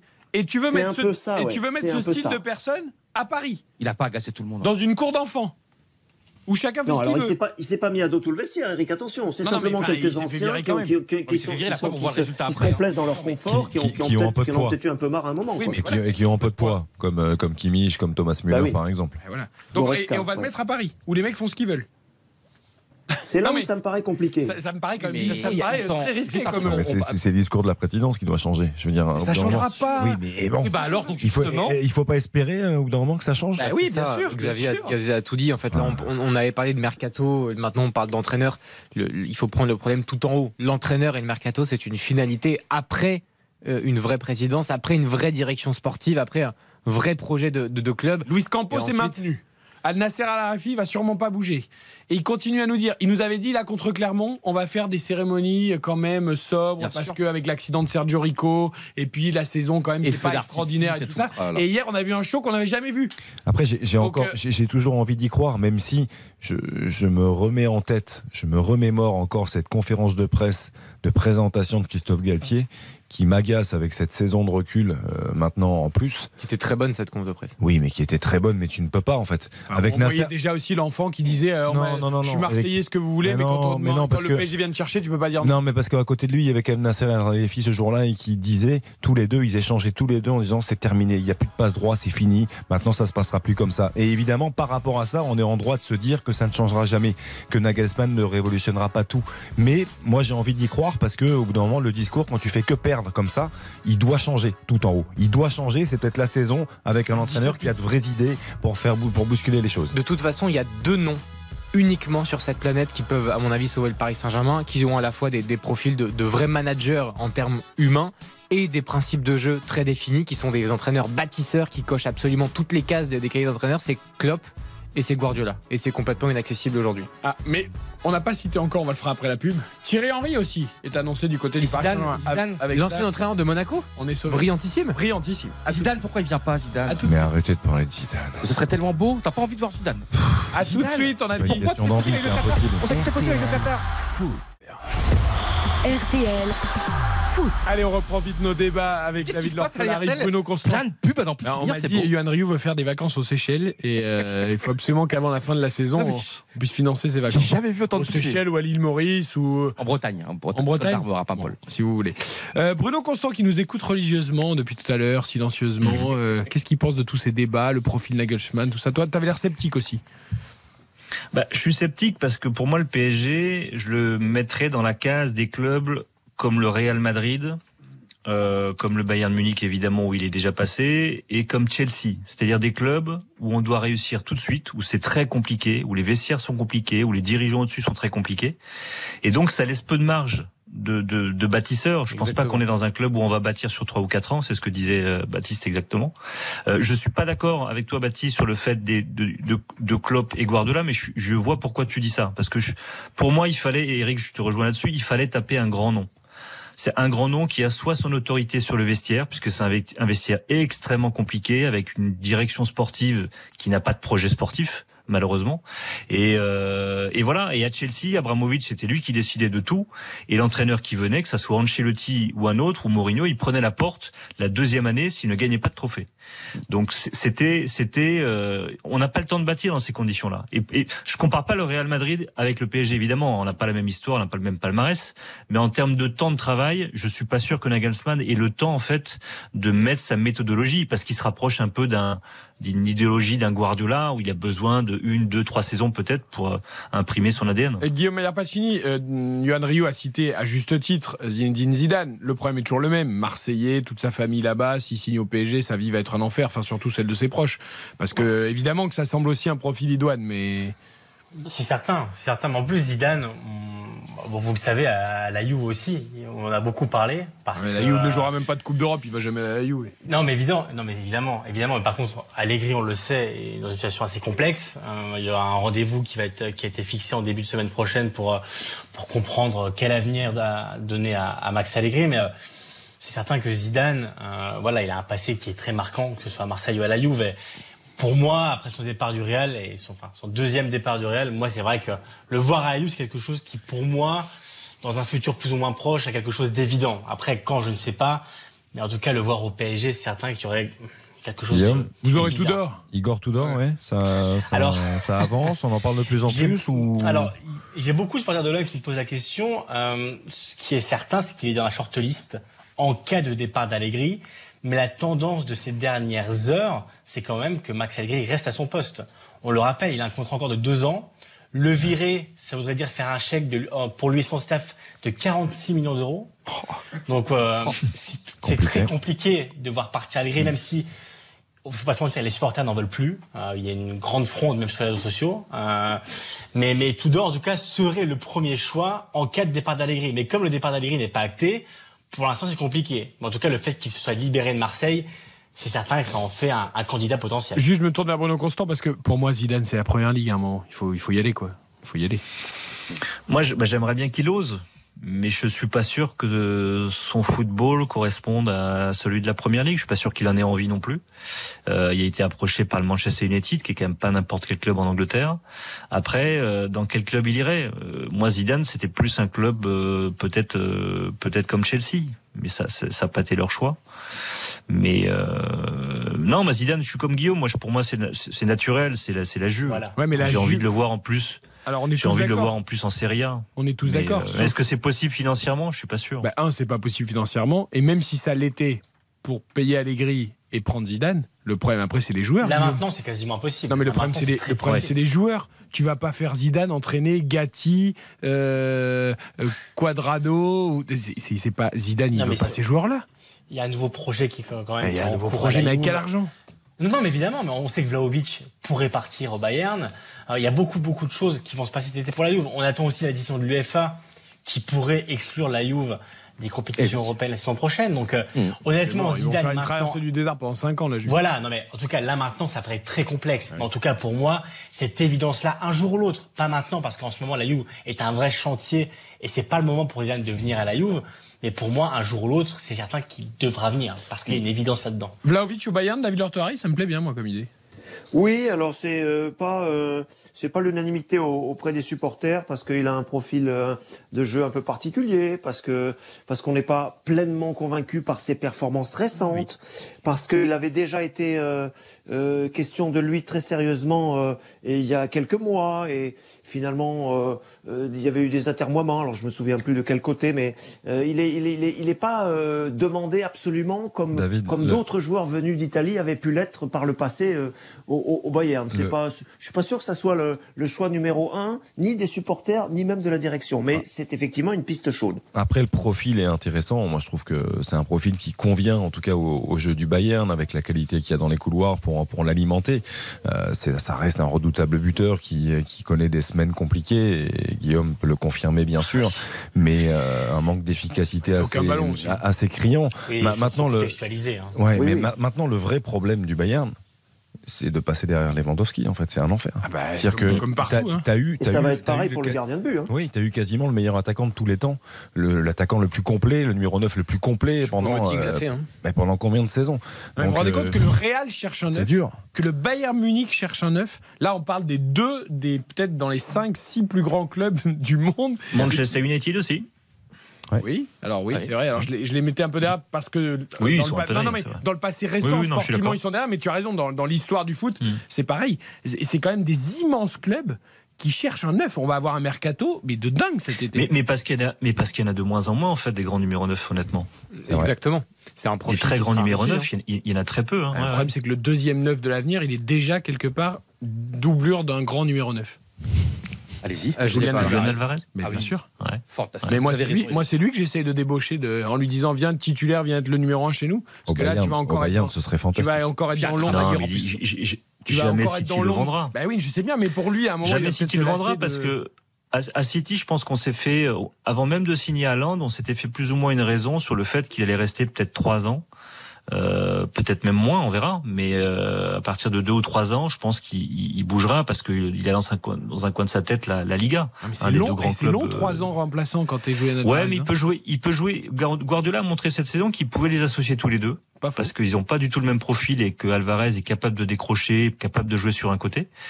Euh, Ah, surtout il- si Bernardo vraiment Silva s'en va. Euh, Oui, par exemple, que De Bruyne ne peut plus jouer parce que et enchaîner les et matchs comme il le faisait avant. euh, sont pas tout le temps irréprochables et surtout Ouais, Mahrez ouais. cette saison. Donc c'est vrai que si C'est pour ça il, il- va, il aura il aura plus de temps de jeu, je pense, la saison prochaine. Et mais il a un impact énorme. Il a un impact extraordinaire à City cette saison, euh, effectivement. Et on a y a envie d'avoir plus. Et où ira Osimhen Il y a- Osimhen, c'est quand même extraordinaire où il va aller. mais alors bah, Léao aussi Oui. très très fort au Milan. Bon après il y a eu cette blessure, mais Il a Léao aussi prolongé. c'est énorme. Il Il y a quand même très beaux attaquants qui pourraient être sur le marché. Non mais il a Guillaume, euh, Osimhen 2040. euh. Osimhen, c'est encore. Alors c'est bizarre, hein. Euh, 2028. joueur Prolongé. Exceptionnel, saison exceptionnelle à Naples. Mais je sais pas, dans un club comme le Bayern ou le Real, euh, Ah, mais euh, c'est fort, je- puissant, c'est technique. non mais je dis pas que c'est pas fort, mais C'est l'Angleterre, euh, Osimhen. Ouais, c'est Osimhen, l'Angleterre. c'est 160 millions. Voilà. Combien De toute façon, c'est 160 millions. De avec la pub qu'on a en ce moment, il n'y a aucun souci. Ah bah, De Laurentiis a dit, et il l'a fait comprendre même à la presse, ce sera 160, pas moins. 150 éventuellement, mais il ne descendra pas en dessous. Et en plus, on peut rappeler quand même qu'en coulisses, il y a une prolongation de contrat qui est négociée avec ses, avec ses agents, même si ça reste très complexe. En tout cas, on peut dire qu'il a un bon de sortie uniquement si un club anglais ou, ou un autre club, probablement un club anglais, peut mettre cette somme-là. Sinon, en dessous, il ne partira pas. Mais c'est vrai qu'il n'y a, pas tant de neuf que ça.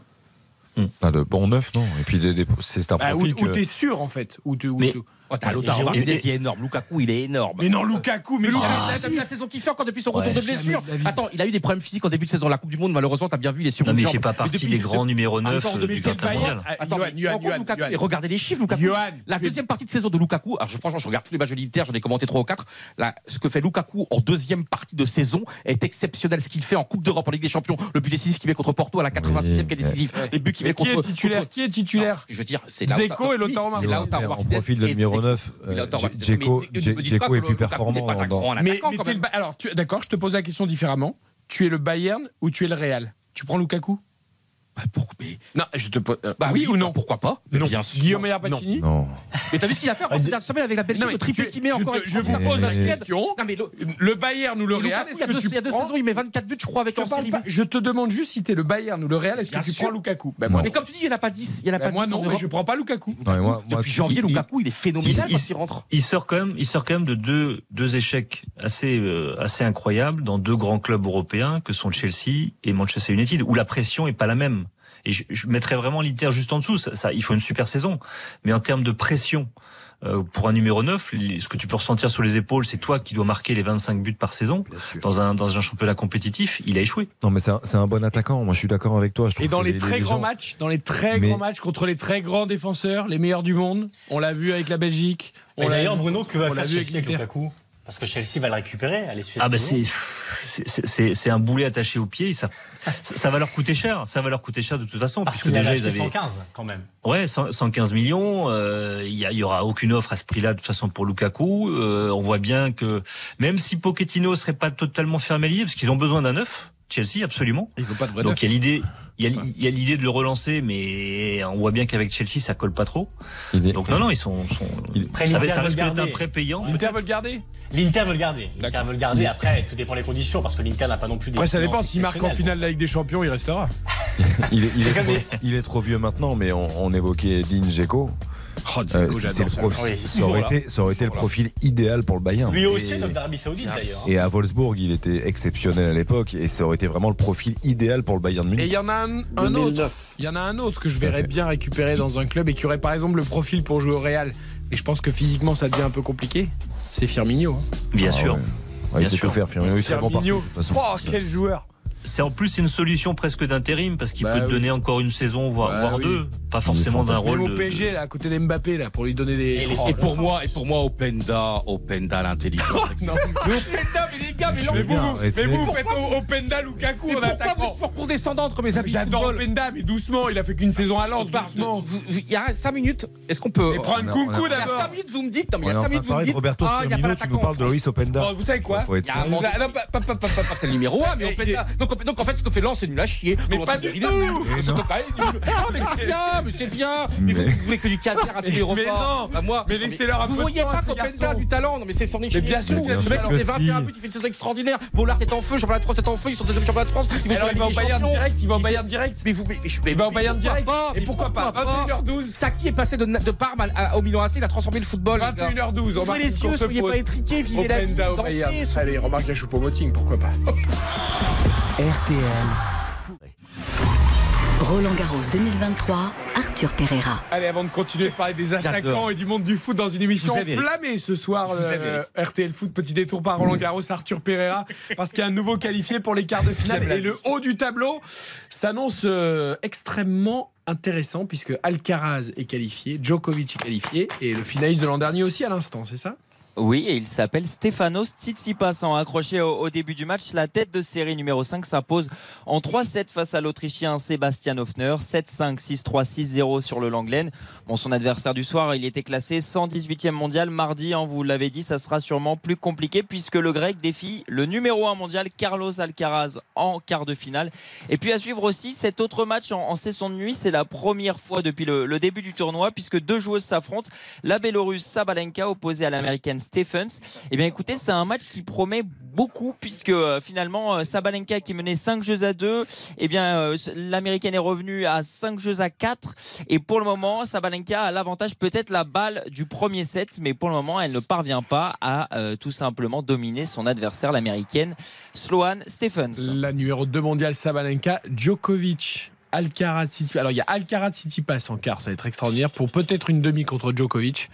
Et après de l'autre côté, il y a Rouneux, il y a Rude, il y a encore du beau monde. C'est il y a des bons moments. Hugo, Ah, on va voir, mais- Gaël, mon fils. Parce que moi, je fais une interlude. Ah non, mais il y a. Madame mon fils, par Zverev. contre. Vitolina Madame qualifiée mon pour les fils, quarts de finale. Ah oui, absolument. Tout à fait. Faut, faut pas enterrer Zverev non plus. Oh, on ne pas Zverev qui a gagné en nocturne hier. Et C'est je fais une interlude parce que c'est un moment historique de l'émission. Franchement, là en régie, nous voyons un homme extraordinaire, Nicolas Fauroux, qui Ah, a commenté les très très très grandes années de Lyon, les très très grandes années extraordinaires de Sonia Anderson, Ah. les exploits Ah, en de Il est là à quelques mètres de Celle nous. de Karim Benzema ou c'est pas un journaliste, c'est un commentaire. Est-ce qu'il était là pour Karim Benzema Benzema. Mais bien sûr qu'il était là pour Karim Benzema, bien entendu. Il était là pour les grandes années, les matchs contre la Roma, les matchs contre le Bayern Munich, les matchs contre. contre mais quand Gerland était en folie. Bah, On cher- retrouve Nicolas Fourou ici à Gerland. Alors vous savez quoi? Déjà, il va saluer les auditeurs d'RTL. Oriane va nous allumer le micro de la régie parce que moi je vais lui demander son avis sur Karim Benzema. Du coup, à Nicolas Fourou, Euh, son départ en Arabie Saoudite, il aurait peut-être préféré qu'il revienne à Lyon. Salut Nicolas. Salut Eric. Alors Benzema qui part en Arabie Saoudite, nous on pensait qu'il allait rejoindre la Casette, Tolisso, tout ça pour finir à Lyon, quoi. Alors, qui partent en Arabie Saoudite, moi je trouve ça tout à fait compréhensible, normal. Ça lui permet de gérer sa sortie du Real. Et c'est la meilleure des choses qu'il puisse faire parce qu'à mon avis, il aurait fini sur le banc. Quand tu as 35 ans, tu peux, euh, si tu re-signes au, au Real, il y a de bonnes chances que ça se termine pas forcément super bien. Là, il gère la sortie, donc rien à dire. Mais Nicolas, vous êtes un romantique, Nicolas, du football. Vous êtes un sentimental du football. Vous êtes un, un enfant des années 80. un- un- et, là, et là, vous me parlez d'Arabie Saoudite, d'argent, de sacs de lingots.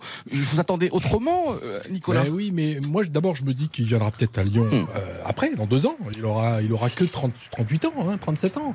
Tout est, tout est possible. Maintenant, on fait jouer jusqu'à plus de 40 Bien ans. sûr, c'est pas C'est faux. comme les bébés, on fait ça de plus en plus tard.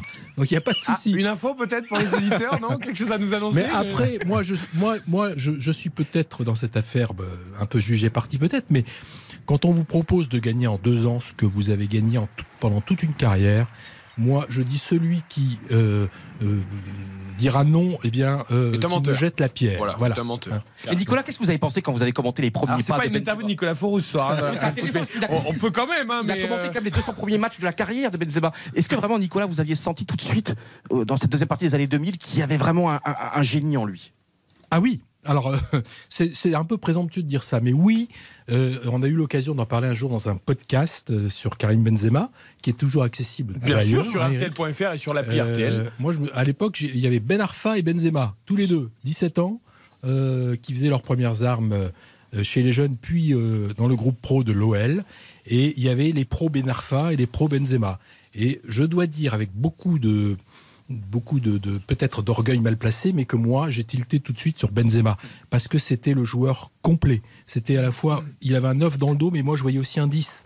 Tu vois, c'était le mec qui était capable de tout faire et qui était altruiste. Alors qu'à Et cette qui- époque-là, tout le monde euh, allait plus naturellement vers, vers mais Ben oui, Arfa. Mais Ben Arfa, elle a une sûr. vitesse folle, il faisait des trucs incroyables. Mais en même temps, tu te disais, c'est pas non plus Maradona, donc il va se cracher en vol parce que le foot, ça se joue pas tout seul. Alors moi, il me C'était l'antithèse de Benzema. Nicolas euh, Fourou. Parce que Nicolas Fourou, les auditeurs ne le voient pas, là, ils l'écoutent.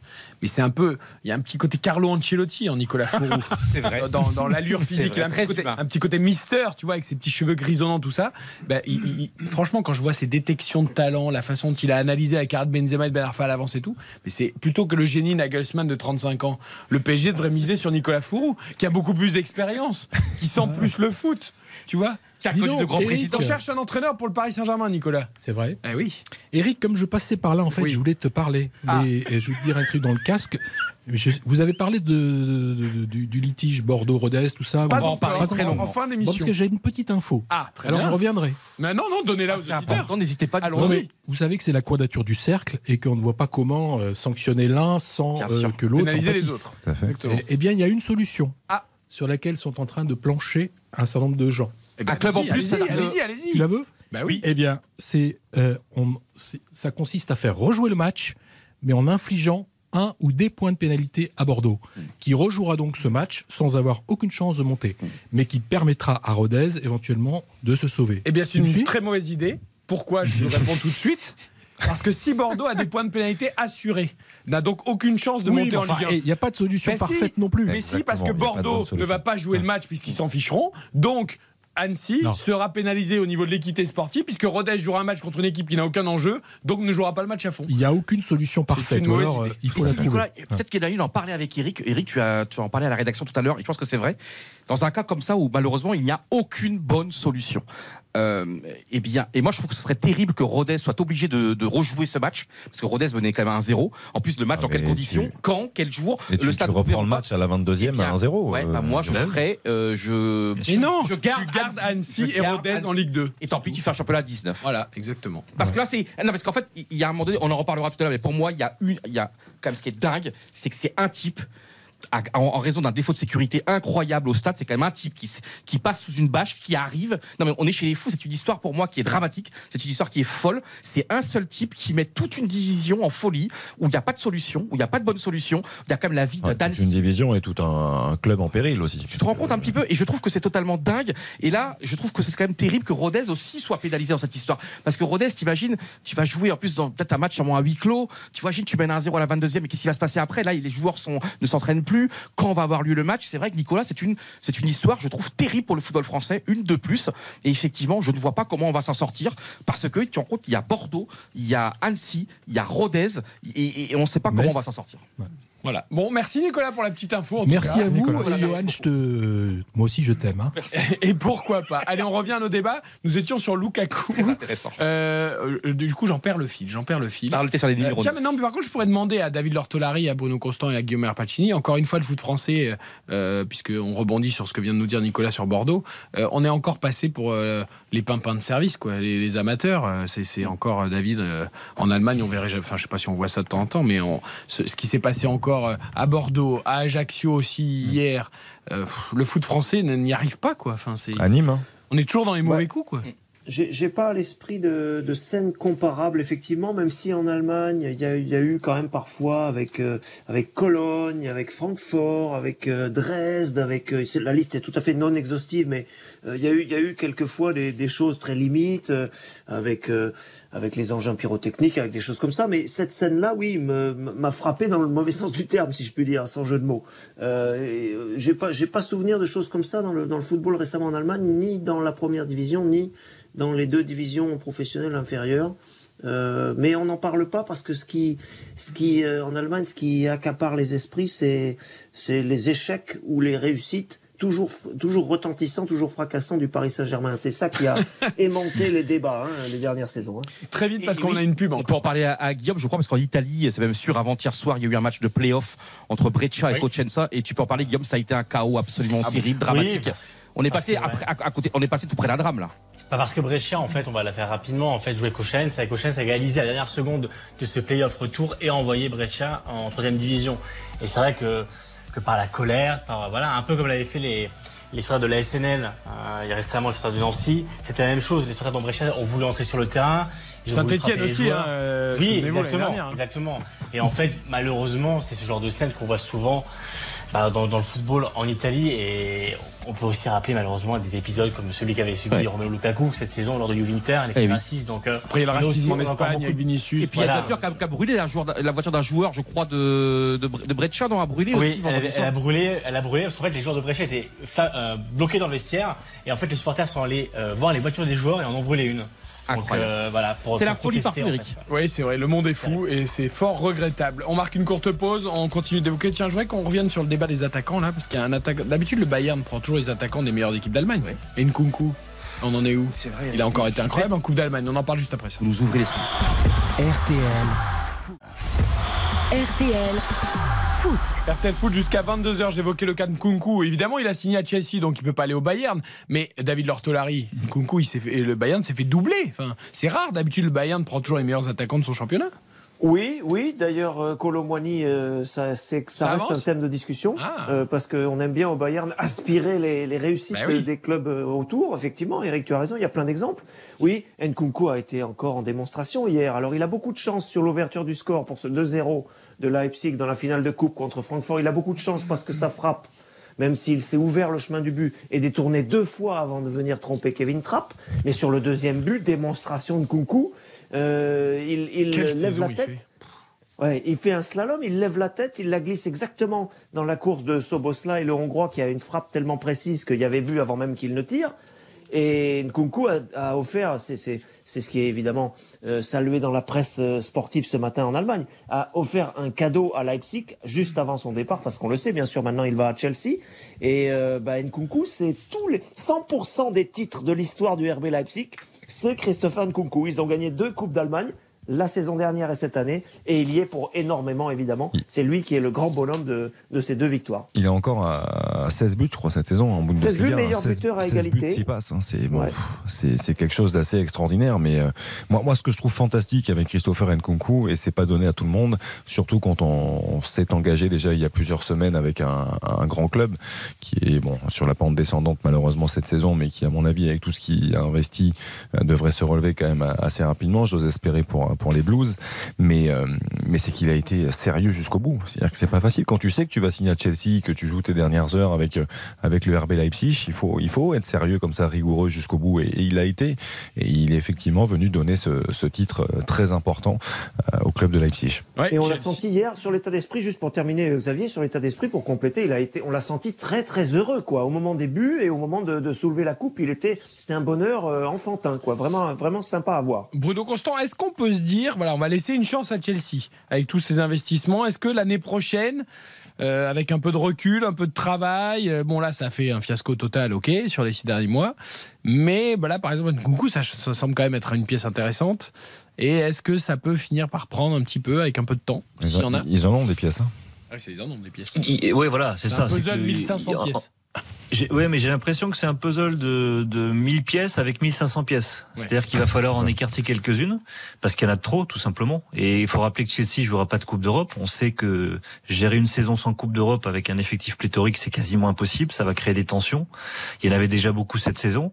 Après, la seule bonne nouvelle pour moi, c'est le choix de Maurizio Pochettino. C'est parce que pour moi, ça reste un très très bon entraîneur. C'est quelqu'un qui bâtit, qui bâtit sur la durée, quelque chose de solide. C'est ce qu'il avait fait à Tottenham. À Tottenham, il a eu besoin de deux saisons pour lancer son, Mais est-ce qu'on va lui laisser son- projet de n'a pas laissé aux autres le temps. Ben, le, le problème, c'est qu'on a des dirigeants qui, qui nous avaient dit quand c'était arrivé euh, qu'ils allaient changer la manière de, de travailler dans le football, qu'on on avait une vision à long terme avec Graham Potter, et puis on a vu que la, la vision à long terme, elle a duré huit mois. Donc euh, on ne sait pas quoi s'attendre avec avec ces dirigeants-là, même si euh, Todd Boehly est en train de prendre un peu de recul, ou du moins euh, ceux qui dirigent ce club, parce qu'il il en fait partie, mais c'est pas forcément lui euh, euh, la tête pensante. On est en train de l'écarter petit à petit. Il a quand même commis beaucoup d'erreurs et pas qu'au niveau euh, du, du sportif. Donc là, c'est un club qui est en train de se restructurer. Moi, il y a une alerte qu'on m'a qu'on signifié du côté de Chelsea, c'est que par exemple le département médical qui avait été totalement rasé de fond en comble. On était parti sur une nouvelle page blanche. Euh, il y a eu beaucoup beaucoup beaucoup de problèmes cette saison avec les blessures et que tant qu'ils n'auront pas retrouvé une équipe euh, du, du domaine médical euh, de qualité, il y aura les mêmes problèmes. Et que là, ils sont en alerte parce que ça se trouve pas comme ça, des, des très bons kinés, des très bons médecins. Et, et les joueurs sont en alerte, ils consultent à l'extérieur. Donc c'est c'est un, c'est un club qui a beaucoup, beaucoup, beaucoup de problèmes et pas uniquement que son effectif. C'est ça, moi, qui me fait peur. Johan? C'est une question pour David, hein, parce que tu connais parfaitement ce championnat allemand.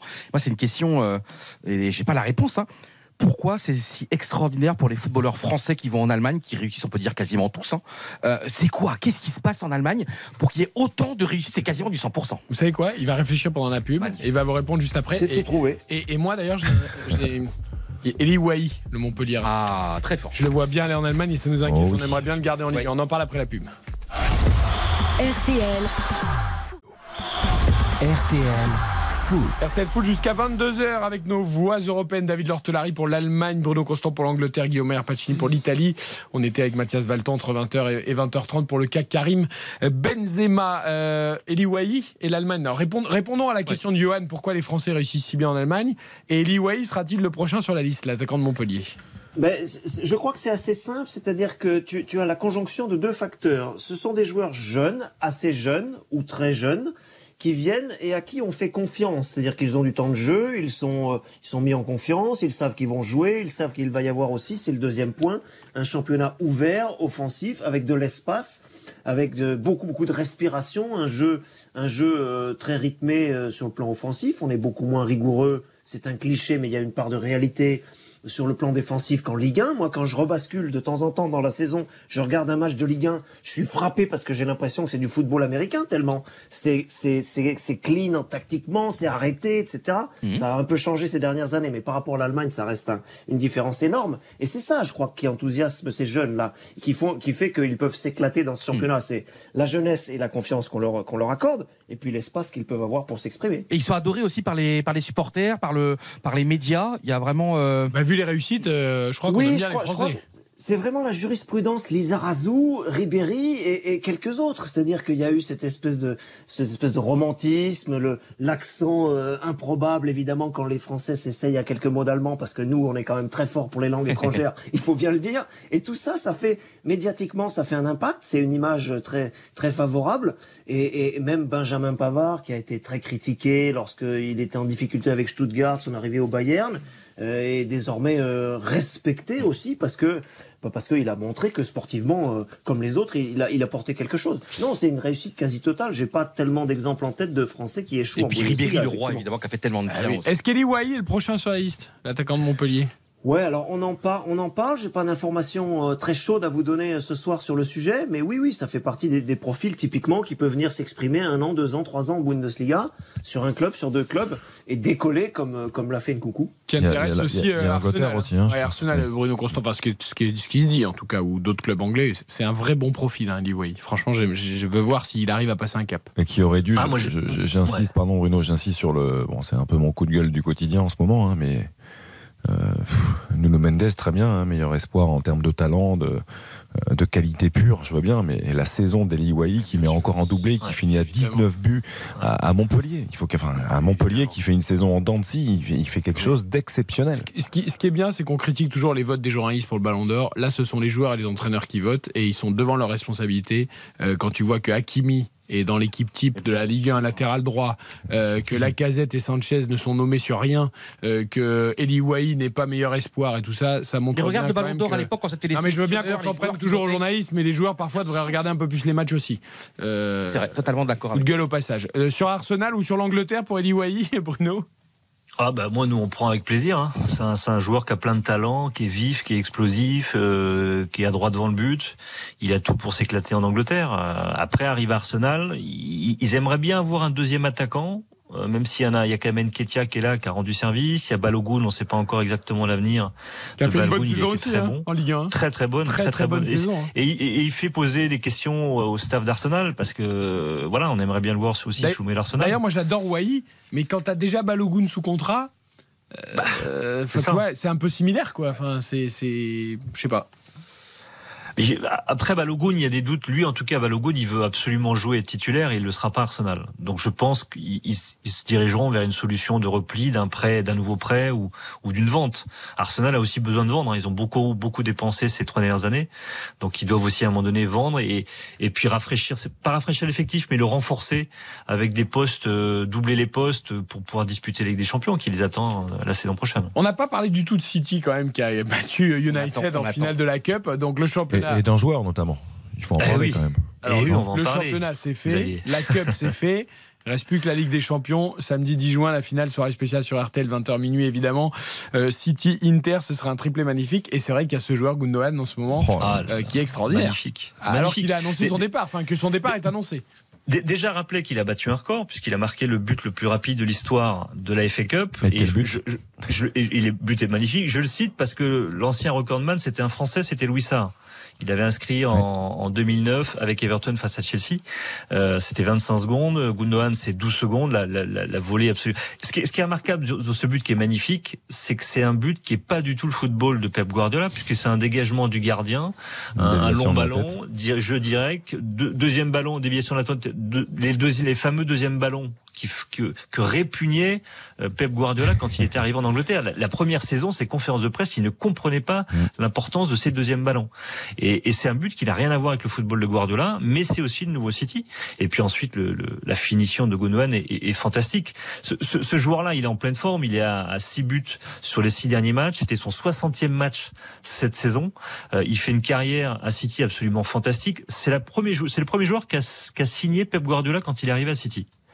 Il l'avait évidemment euh, observé quand il était au Bayern avec le, le- le Borussia Dortmund. Il était fantastique. Et c'est vraiment, le, le- je trouve, le type de joueur qui est un peu euh, euh, intemporel et qui correspond pas forcément au football d'aujourd'hui parce qu'il est pas grand, il est pas physique, il est pas rapide, mais par contre, il, il voit le jeu avant de recevoir le ballon.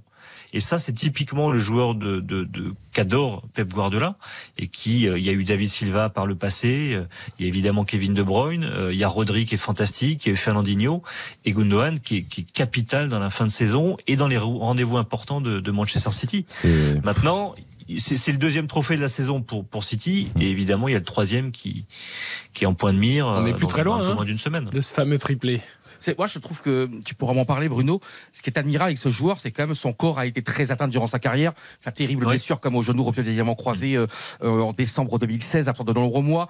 Il y avait eu une saison entière, je crois, euh, en Bundesliga où il avait été absent des problèmes de dos terribles. Il avait raté une Coupe du Monde à cause de ça. Franchement, qu'est-ce que ça veut dire quoi? Ça veut dire que il a, il a sublimé tout ça. Et puis c'est surtout le cerveau qui va plus vite que ses jambes. Et donc, c'est ça qui est admirable, non? Bah, c'est un joueur qui est étonnant parce qu'il a, je vais pas dire qu'il a des passages à vide, mais dans les saisons à City, il n'était pas toujours titulaire. David Silva était devant lui, il était juste derrière, mais à chaque fois qu'il jouait, il se rendait presque indispensable. Et, et sur les trois dernières saisons, il est capital, mais absolument capital sur les trois titres, dans les, dans les grands matchs qui ont, qui ont fait basculer le titre pour Manchester City. Et c'est vraiment un homme de grand rendez-vous. Donc c'est pour ça que je, je il- c'est un joueur aussi, il faut le rappeler, qui est en fin de contrat. Euh, pour l'instant, il y a une grosse incertitude. Il est très demandé, notamment du côté de l'Arsenal et du Barça. Euh, il se trouve, il se trouve que c'est le voisin de palier de Pep Guardiola à Manchester. Ils vivent dans le même immeuble et au même étage, donc ils sont très très très très proches.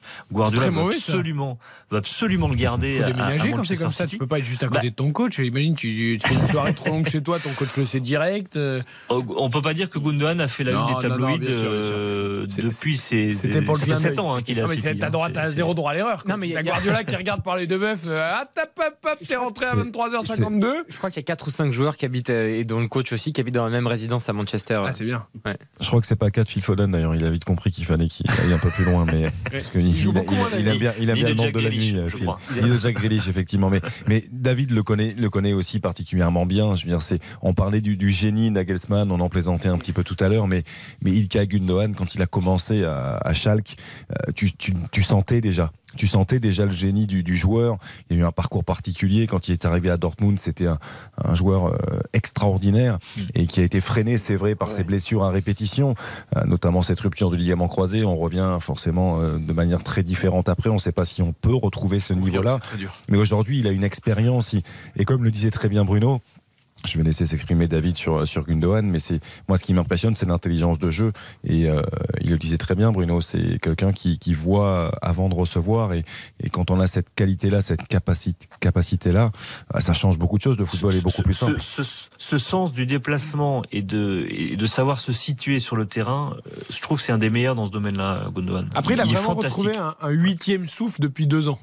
Ouais. Il a quand même eu. Oui, c'est ce euh, que j'allais dire. ouais, Bruno, Bruno le disait, il n'était pas toujours titulato. Il a eu quand même un, avant Guardiola la- l'a bien géré aussi. Hein. Oui, Guardiola bien l'a sûr. très très bien Et je géré, trouve comme que il là, fait souvent d'ailleurs. Cette année particulièrement, mais même déjà un peu l'an dernier, euh, il a vraiment, euh, voilà, comme on dit, la seconde jeunesse, quoi. Enfin, le, le- le dernier souffle, j'en sais rien, mais euh, David, ça n'a pas toujours été le cas. Je trouve que ces dernières années, il était quand même un peu en retrait. Avant, jusqu'à, Ouais, on va je dire, suis milieu de ravi l'année qu'il dernière. brille. Je suis ravi qu'il brille à nouveau, encore, toujours maintenant, parce qu'il y a eu un moment où il y a eu cette conjonction où l'équipe d'Allemagne a décliné par accident, euh, si on veut, ou de manière conjoncturelle, si on veut, mais l'équipe d'Allemagne a décliné et on a pensé qu'il déclinerait avec elle, surtout que il avait des soucis physiques. euh, assez assez pesants quand même et euh, les, les ces, ces- ces qualités dont parlaient les, les garçons là à l'instant sur euh, sur la qualité de déplacement sur la façon de voir le jeu avant les autres sur euh, moi je me souviens en équipe d'Allemagne une de ses premières sélections il est dans le rond central il reçoit un ballon il fait un contrôle orienté il élimine la moitié de l'équipe adverse sur un contrôle orienté et la, la- la- la contre-attaque part fulgurante il y a but derrière. Et ce Gundogan là j'avais peur de l'avoir perdu définitivement avec les blessures et avec le déclin de l'équipe nationale. Et il a réussi sans doute que c'est Guardiola, sans doute que c'est ça, son mental à lui individuellement aussi, a rebrillé depuis, et ça évidemment on ne peut qu'en être ravi. Et à sa décharge, il y a quand même une, une drôle de concurrence à City dans le cœur du jeu. C'est-à-dire que qu'il ait un trou euh, dû à des soucis physiques, c'est indéniable. Mais il y a quand même de la qualité au milieu de terrain. Il faut faire des choix. hein. C'est pour pas- ça que c'est important. Dans toutes les campagnes de Ligue des Champions, euh, parfois on a l'impression que le salut va venir de Haaland, de De Bruyne, euh, ou même avec Liverpool de Salah ou de, ou, ou de Mané à l'époque. Euh, Rappelez-vous, c'est Origi qui avait marqué le dernier but, notamment face au Barça, qui avait Non, mais marqué Marez, regarde Marez avec City. Marez a été City. très Et là- important Et c'est pour ça que c'est très, important pour City qu'il y ait des joueurs qui émergent, entre guillemets, un peu tardivement, là, comme ça, sur la fin de saison, qui crèvent un peu l'écran, Mm. parce que ça vient souvent euh, des joueurs comme ça, un peu de, de- entre guillemets, de complément, euh, quand on va gagner des gros titres comme la Ligue des Champions, quoi. Est-ce que c'est aussi le cas à l'Inter d'ailleurs Parce qu'on va se focaliser un peu. euh, voilà, on est, à, on est à une semaine maintenant du, du choc euh, City-Inter en, en finale. C'est vrai qu'Aland est un tout petit peu moins visible, en tout cas un peu moins moins tueur ces derniers temps. Euh, au niveau de l'Inter, on a l'impression que vraiment euh, tout est bien programmé pour la finale. Ça monte, ça monte, ça monte. hein. Oui, on en parlait la semaine dernière. Ça On se confirme. vraiment- Ouais, on a une équipe qui va qui va jouer vraiment au top de sa forme. C'est-à-dire que l'Inter n'a jamais été autant à ce niveau de la saison. Qu'elle perde ou qu'elle gagne, dans tous les cas, elle arrivera vraiment avec toutes ses armes en force. Alors on espère évidemment que d'ici là, il n'y aura pas de blessés ou de mauvaises surprises, mais euh, Johan en parlait tout à l'heure. C'est vrai que Lukaku a connu une première partie de saison compliquée. Il a eu une grosse blessure. Le mondial avec la Belgique, tout le monde s'en souvient. Mais en tout cas, il est vraiment revenu en grande forme et il sera remplaçant ou titulaire? Alors, Inzaghi a toujours opté, vous le savez, pour le duo Dzeko Eh oui. Dans les grands matchs, mais là, clairement, Lukaku euh, postule pour une place de tit- de titulaire, déjà parce que Lautaro l'adore, et qu'on, on- vous la connaissez, la fameuse Lula est en train de se reformer. Et, et, alors, les deux étaient titulaires contre le, le Taureau hier, la dernière victoire de, de l'Inter. Mais en tout cas, clairement, en Italie aujourd'hui, on, on a l'impression que la tendance voudrait que Lukaku soit titulaire pour cette finale face à City. Moi, je parie euh, sur Dzeko quand même. Et, et c'est intéressant aussi Il- par rapport, il a toujours fait ça. à, par rapport à Chalanoglu qui, qui s'était blessé, euh, qui s'était blessé récemment. Je crois qu'il a joué là contre le Torino. Donc c'est Ouais, bon. non, tout il, va bien. il- ouais, d'accord. Il sera Non, bien non, présent. Non, on a Skriniar qui est revenu sur le banc, mais évidemment qui Du PSG? la finale, non, voilà, pas- pas qui est encore. du PSG, qui s'est fait opérer dans le centre médical quasiment du PSG. Donc euh, là-dessus, voilà. Mais en tout cas, l'Inter, pour l'instant, a tout le monde à 100%. Donc euh, il y aura vraiment une volonté de, bah, de jouer sur tout. Inzaghi l'a dit hier après la victoire contre le Taureau. Il a dit nous on y va pour la gagner. On y va pour la jouer. On n'a pas peur. Sur le papier, City immensément favori. Là-dessus, personne ne, ne remet ça en question. En tout cas, l'Inter y croit et, et veut vraiment la Et, gagner. et- et vraiment, Guillaume, je pense que l'Inter peut être justement, s'il y a bien une équipe qui peut vraiment enquiquiner gravement ce Manchester City-là, c'est l'Inter. L'Inter a l'équipe parfaite, elle a la grinta parfaite, avec des joueurs d'expérience, l'expérience absolue de cette équipe, des joueurs, tu vois, des, des Brozovic et tous des mecs qui ont. Ont c'est un, un 15. peu lent derrière, non? Quand même, non? Je- Ah bah Alors, non, mais c'est fort. C'est, c'est- tu vois, ça, ça fait, ça fait peur. Gardez des arguments pour vendredi et pour samedi prochain. Ah, mais je serai pas là. Nous détaillerons toutes les équipes. Juste au niveau de City, euh, pas de pépins, pas de choses particulières.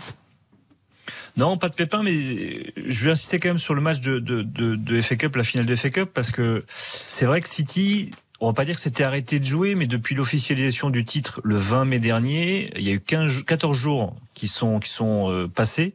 Il y a eu trois matchs et durant ces trois matchs, Guardiola il a fait beaucoup tourner. Il a notamment fait reposer ses cadres. Et ça c'est un bilan d'une victoire, un nul, une défaite avant de disputer cette finale. Et on a l'impression que City était il était plus vraiment quoi. Ils étaient un peu en relâche. Et le fait d'avoir joué cette finale de FA Cup, une vraie affiche, un derby contre Manchester United, de l'avoir remporté, d'avoir retrouvé un peu son équipe type, ça les a un peu lancés euh, vers cette finale de Ligue des Champions euh, euh, qui est capitale évidemment. Il y a eu les larmes de Guardiola euh, au coup de sifflet final de, de, de la FA C'était euh, son 11e trophée en Angleterre sur 21 possibles, si on met de côté le, le, Community Shield. Mais évidemment, la pression elle va ten- s'intensifier sur City parce qu'ils n'ont pas le droit de se rater face à l'Inter. Il, faut absolument qu'ils remportent cette Ligue des Champions, que Guardiola la remporte aussi avec City, avec un autre club que l'FC Barcelone, euh, et puis surtout remporter ce triplé historique, évidemment, depuis celui de, United en 99. On termine avec vous, messieurs, même si David et, et Bruno sont pas directement concernés, mais par un petit mot, euh, on va débriefer avec euh, Xavier Domergue et Guillaume Pacini cette finale de Ligue Europe remportée par Séville, les spécialistes de cette compétition. Sept victoires pour Séville en Ligue Europe, la première euh, défaite de José Mourinho, en tout cas défaite, Euh, échec en finale parce qu'il n'a pas perdu euh, dans le temps dans le temps réglementaire et dans la prolongation de José Mourinho. C'était un match, euh, voilà, victoire sans doute à la fin méritée pour Séville, Xavier. C'était une, plutôt une, j'ai trouvé pas une mauvaise finale, Non, très tendue, hein, beaucoup de fautes. D'ailleurs, autant, peut-être même plus de Séville que de la Roma. Euh, mais voilà, on a vu quand même des choses intéressantes avant le comportement Exactement. inacceptable de Mourinho qu'on a évoqué tout à l'heure après la rencontre. Beaucoup de tension, un match euh, très difficile à arbitrer, mais avec un grand Tony Taylor qui fait partie, et Bruno le sait, des, bon meilleurs arbitres de première ligue, et il l'a montré, parce que tenir un match comme ça avec. euh, avec la, la Roma que l'on connaît aussi euh, assez difficile à arbitrer hein, sur euh, chaque décision c'est quand même euh, à chaque fois un, un vrai Toute spectacle ça. Ouais, bien sûr. Donc, euh, donc c'est difficile quand même sur une finale comme ça en jeu. Et, et c'est vrai que malgré tout, la S Roma a réussi une première mi-temps de qualité, aussi bien tactiquement que techniquement. Je trouve que cette équipe a proposé de, de belles choses, a complètement étouffé Séville, mené au score assez, assez logiquement. Et puis derrière, bah, on s'est retrouvé avec du, du, du José Mourinho.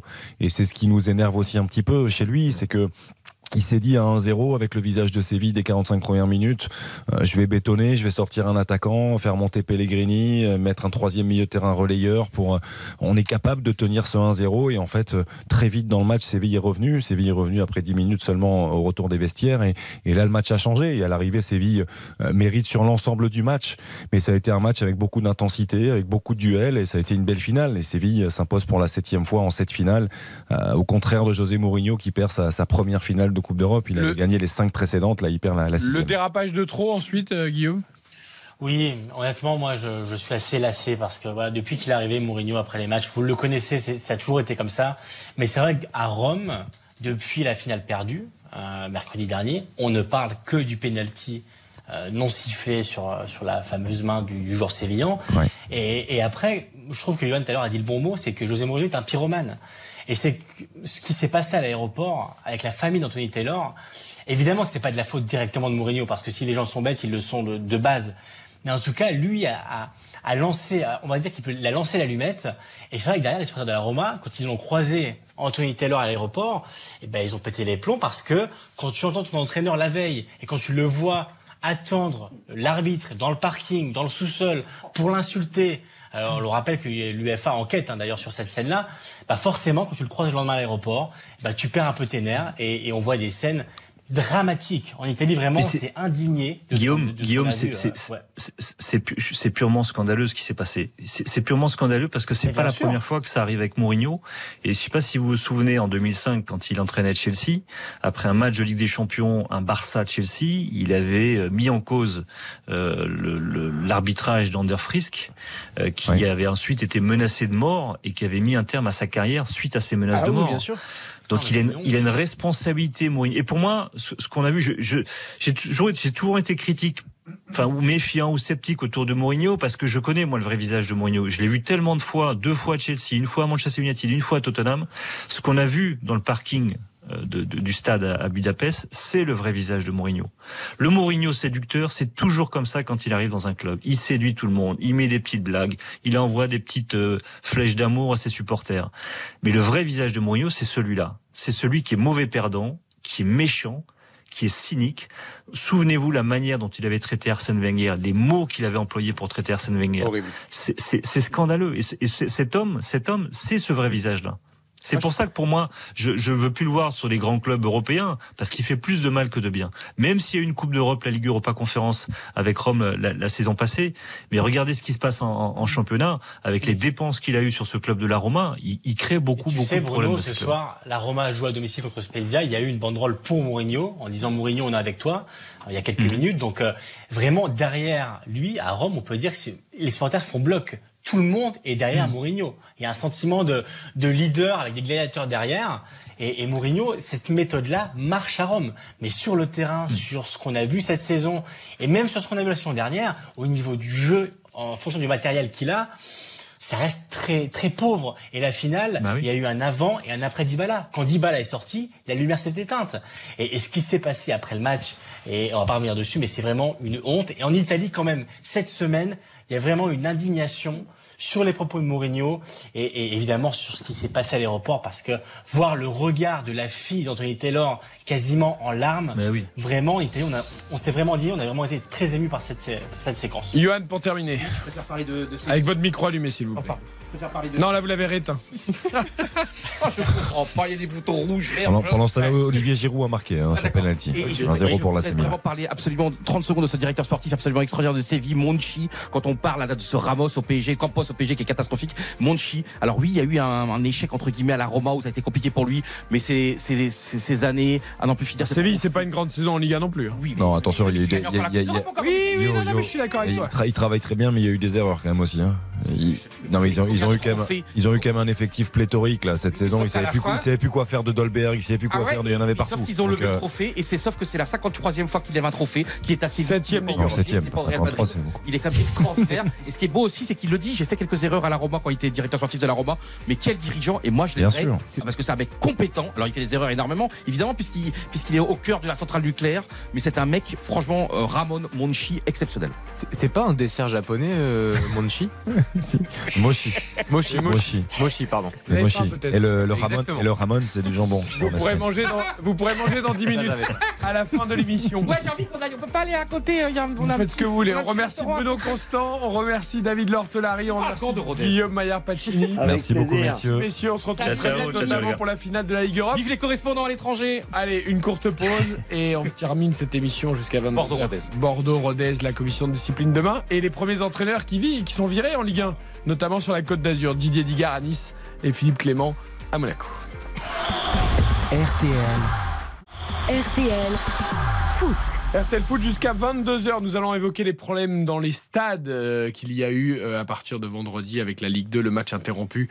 Euh, Bordeaux-Rodez qui n'a jamais repris et qui pose un vrai casse-tête pour les décisions à prendre à partir de demain en commission de discipline de la LFP pour pénaliser Bordeaux tout en laissant une chance à Rodez de se maintenir mais sans poser problème pour Annecy au niveau de l'équité sportive. Et puis il y a également les débordements à Ajaccio, entre Ajaccio et Marseille. Alors c'est vrai qu'il n'y a pas eu tant de problèmes que ça dans les stades cette année en Ligue 1. C'est pas pour ça qu'il faut pas en parler quand il y en a.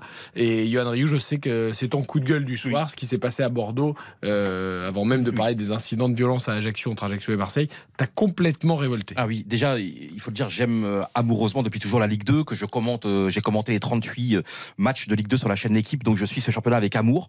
Et vous vous rendez compte, c'est la dernière journée, c'est le multiplex, c'est fabuleux. On a trois équipes qui peuvent monter en Ligue 1, t'as six équipes qui essaient de sauver leur peau pour, pour rester en Ligue 2. T'as un scénario extraordinaire, c'est la fête. Tu te rends compte, il y avait quasiment 30 000 personnes à Saint-Symphorien, il y avait 42 000 personnes à Bordeaux, il y avait un monde fou également au Havre, 25 000 personnes, il y avait 40 000 personnes à Saint-Etienne, une Ligue 2 plus belle que jamais, extraordinaire. Le début de match, les 22 premières minutes entre Bordeaux et Rodez sont fabuleuses. Il y a 1-0 pour Rodez, mais Bordeaux a des occasions, Rodez a des occasions. On se régale, un football ouvert. T'as 42 000 personnes au stade. T'as tous les anciens grands Bordelais qui sont là en tribune.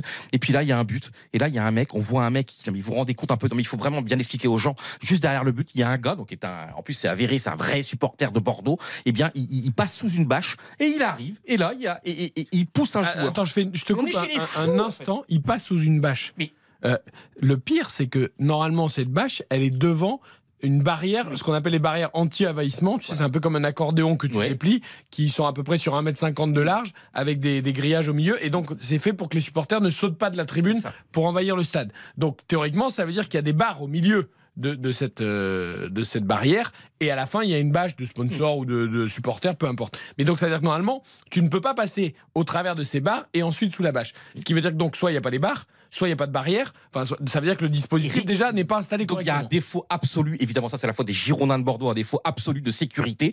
Et t'imagines, pour moi il y a un truc qui est très important dans le football, on peut raconter tout ce qu'on veut, pour moi l'air de jeu est sacré, un terrain est sacré, tu ne, t'es, t'es- supporter, tu ne descends pas sur le terrain. Et là il y a un joueur qui marque, n'oublions pas quand même c'est la 38e journée, t'as des clubs qui jouent leur peau. Rodez c'est un petit club qui a un petit budget, qui est un club absolument admirable, on le travaille depuis des années des années. Et là il y a un mec qui vient de marquer un but, et là il voit un gars qui arrive devant lui. Non mais on est, mais, mais, mais vous vous rendez compte un peu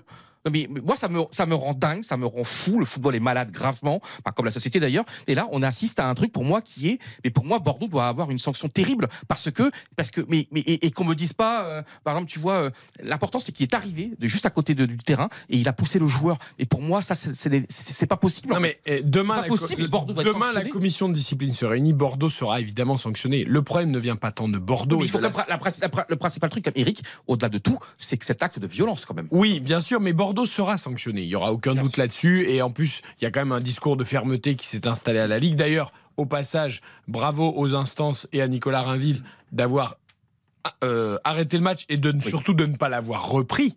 Parce qu'en général, les matchs reprennent toujours pour des raisons, tout un tas de raisons d'ailleurs de sécurité, même à l'extérieur du stade et compagnie. Là, on est allé au bout de la logique. Mm. On n'a pas repris le match. Et en fait, c'est fou parce que quelque chose qui pourrait être très simple devient compliqué. Ça. Pourquoi?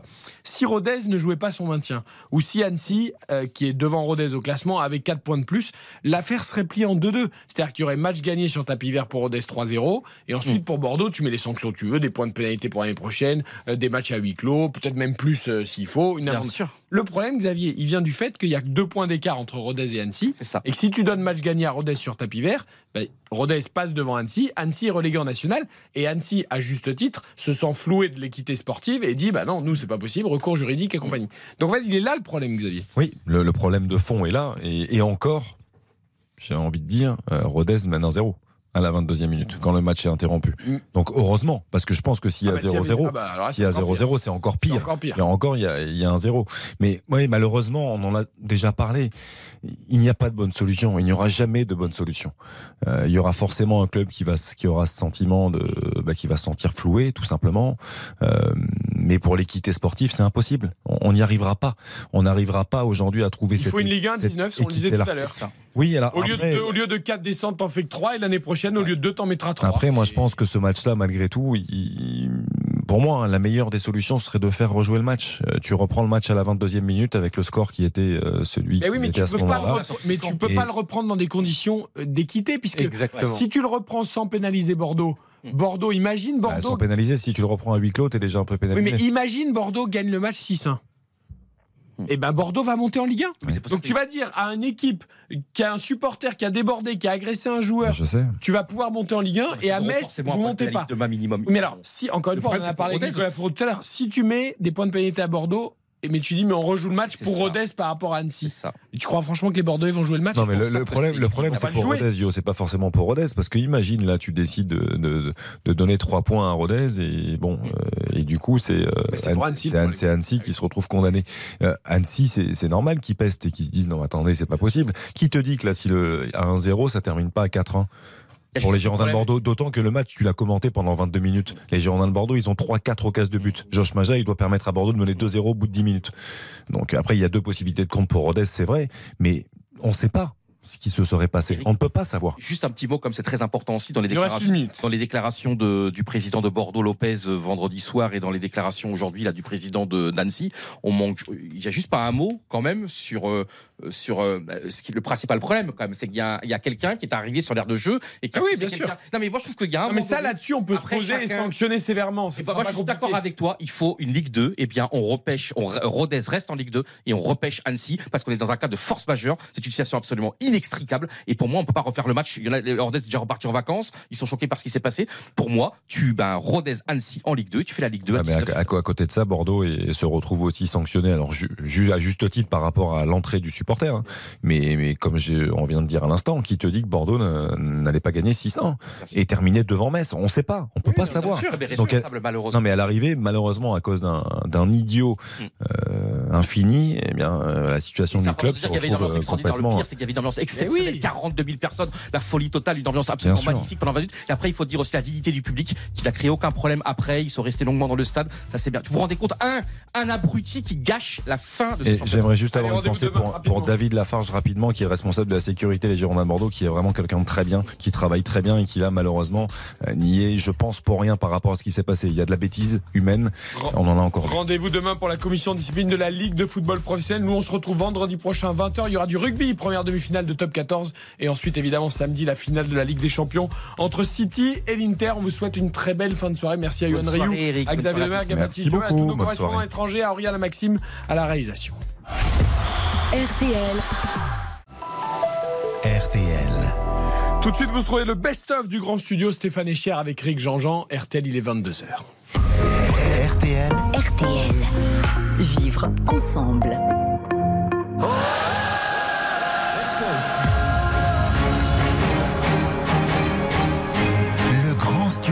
Le best-of.